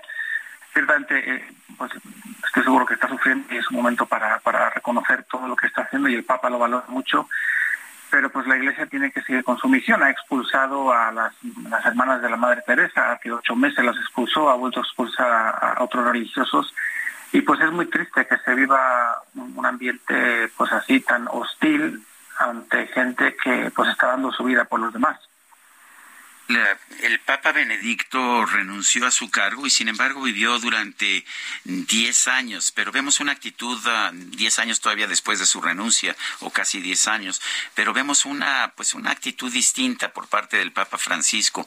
¿Qué tendría que pasar para que el Papa Francisco renunciara? Pero él lo ha dicho, que ya incluso firmó un documento con su renuncia en caso de que llegase el punto donde él no pueda gobernar la iglesia con, con la mente. O sea, una cosa es que esté en silla de ruedas, que tenga problemas en la cadera o en la rodilla, otra cosa es que ya las facultades intelectuales no le permitan dirigir la, iglesia. Entonces él es consciente, ha firmado obviamente un documento, que sería casi como un testamento, por así decirlo, en caso de que suceda algo, pero de momento ninguna señal de que el Papa vaya a renunciar. Muy bien, padre Guillermo Serra, muchas gracias por conversar con nosotros esta mañana. Muy buenos días. Lupita, que Dios les bendiga. Gracias, igualmente. Y bueno, vámonos hasta España. Patricia Alvarado nos tiene información. Adelante, Patricia. Muy buenas tardes. Lupita, Sergio, es un placer saludarlos. Efectivamente, esta mañana el expresidente mexicano Felipe Calderón asistió al Foro Europeo sobre Aviación y Turismo que tuvo lugar en un céntrico hotel de Madrid. Era la primera aparición pública del exmandatario desde que en octubre del año pasado obtuviera permiso de residencia y trabajo para vivir en España para impartir clases magistrales en el Instituto de Gobierno Atlántico, una institución fundada por el expresidente José María María A la llegada al foro, un corrillo de periodistas lo abordamos y para nuestra sorpresa se detuvo un momento y nos dio declaraciones sobre su opinión del fallo reciente del juicio al que fue su exsecretario de Seguridad Pública, Genaro García Luna. Esto es lo más destacado que manifestó. Por supuesto, soy un hombre de leyes y desde luego respeto las resoluciones de los tribunales cuando actúan conforme a derecho. Yo en lo personal tengo muchas dudas del veredicto, porque hubiera esperado ver lo que tanto anunció la Fiscalía, ¿no? Videos, grabaciones, fotografías, estados de cuenta, depósitos, y la verdad nada de eso se exhibió. Todo fue em, en base a testimonios de criminales confesos que por cierto a la mayoría de ellos nosotros en nuestro gobierno perseguimos, capturamos y extraditamos. Bueno, es, es evidente que hay en México una persecución clarísima de carácter político, mediático en contra mía y que el fallo incluso se trata de utilizar para exacerbar esa persecución que es casi personal de parte del gobierno. Pues eh, estas eran las declaraciones de Felipe Calderón, que habló como cinco minutos con la prensa y enfatizó que ha sido un presidente que actuó siempre conforme a la ley y que él fue el mandatario que más combatió al crimen organizado en México, que nunca dio tregua a los cárteles, incluido el llamado cártel del Pacífico. En otro momento comentó que le duele lo que está pasando en México, que está siendo señalado de encubrimiento contra los cárteles ahora. También agregó que el veredicto no demerita el esfuerzo de miles de mexicanos, policías, soldados, marinos, que dieron y arriesgaron su vida para defender a los mexicanos. Calderón estaría dispuesto a volver a México si fuera llamado, ya que, como comentó anteriormente, se considera un hombre de leyes. Pero lo cierto, señaló una y otra vez, dijo que hay una persecución en contra suya, franca, abierta y burda por parte del gobierno, que como suele utilizar las instituciones de justicia para seguir a opositores, como es mi caso, lo ha hecho. Pues este es el reporte, lo más destacado y la sorpresa del día. Lupita, Sergio. Pues Patricia, Patricia Alvarado, gracias por, por esta información. Encantada y que tengan estupendo día. Gracias, Gracias hasta luego, muy buenas tardes. Pues a ver cuáles son las reacciones, ¿no? De esto que ha hablado. Estaba calladito el presidente, lo hacía a través de su cuenta de Twitter, pero pues ahora sí quiso hablar con los medios. Bueno, pues son las nueve de la mañana con cuarenta y nueve minutos. Vamos a un resumen de la información. Sí es la información que se ha generado esta misma mañana. El presidente López Obrador señaló que sus adversarios buscan difundir rumores entre la población para hacer creer que la persona detenida el pasado 6 de enero en el estado de Sinaloa no es Ovidio Guzmán, el hijo de Joaquín El Chapo Guzmán. Mostrando el cobre, haciendo el ridículo. Entonces ahora dicen que no es Ovidio, que fue este, un invento nuestro, una maniobra para engañar. Así está en las redes. Bueno, y por otro lado, el presidente López Obrador aseguró que actualmente es más seguro México que Estados Unidos. Denunció que hay una campaña en contra de nuestro país por parte de políticos conservadores de la Unión Americana. Más seguro México que Estados Unidos. Y no hay ningún problema para viajar por México con seguridad. Pero eso además lo saben los ciudadanos estadounidenses y lo saben desde luego nuestros paisanos. Si fuese así, no estarían llegando tanto estadounidenses a vivir a la Ciudad de México y a todo el país. Esta es una campaña en contra de México de los políticos conservadores de Estados Unidos que no quieren que se siga transformando el país. Tras participar en el segundo foro sobre aviación y turismo en Madrid, España, el expresidente Felipe Calderón dijo que respeta el veredicto de culpabilidad en contra de Genaro García Luna. Sin embargo, condenó que durante el juicio se dieran por veraces los testimonios de criminales confesos. Dijo el expresidente Calderón, nosotros detuvimos, perseguimos y extraditamos, por cierto, a los Estados Unidos. En fin, luego de que quedó sin efecto su destitución como secretario ejecutivo del INE, Edmundo Jacobo Molina advirtió en este espacio que otros trabajadores del instituto van a interponer más impugnaciones contra el Plan B en materia electoral. Yo creo que en, por mi caso en lo particular, este, muchos colegas del, del INE van a interponer también recursos haciendo valer sus propios derechos, ya que la aplicación del Plan B supondría eventualmente en una primera instancia la separación de más de seis mil trabajadores y trabajadoras del Instituto Nacional Electoral y eh, así como en mi caso fue de una manera arbitraria, nosotros pensamos que también esto viene a alterar el orden laboral, el orden legal y seguramente muchos de mis compañeras y compañeros también están interponiendo recursos para hacer valer sus derechos. El presidente de los Estados Unidos, Joe Biden, aseguró que el sistema bancario de su país es seguro. Afirmó que los depósitos de los clientes de Silicon Valley Bank van a estar disponibles cuando los necesiten comisario de Asuntos Económicos de la Unión Europea, Paolo Gentiloni, consideró que el colapso de Silicon Valley Bank no representa un riesgo significativo para los mercados bancarios de Europa. Por lo pronto, el banco inglés HSBC adquirió por una libra, una libra esterlina, la filial de, de este banco de Silicon Valley allá en el Reino Unido. Me equivoqué, me equivoqué, me equivoqué,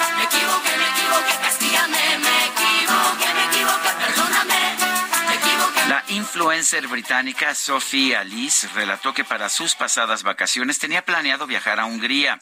Sin embargo, ella y su prometido terminaron en Rumania.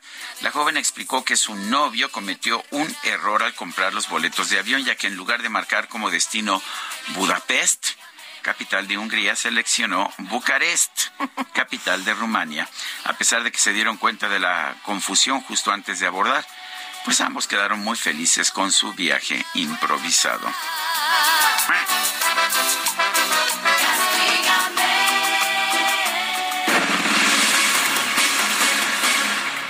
Bueno, y vamos con información de Gerardo Galicia. Gerardo, ¿qué tal?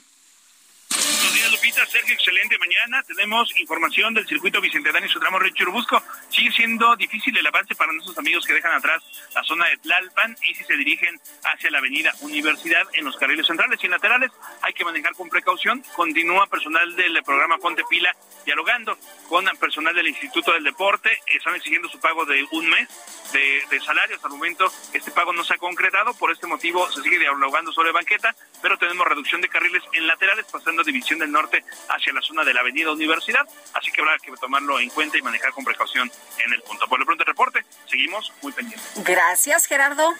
Hasta luego. Bueno, y se nos acabó el tiempo, Guadalupe. Pues vámonos entonces, que la pasen todos muy bien, disfruten este día y aquí los esperamos mañana, que será martes a las 7 en punto. Y lo dejamos con Platanito y el Chiqui, diviértase mucho. Nosotros nos escuchamos mañana en punto de las 7. Hasta entonces, gracias de todo corazón.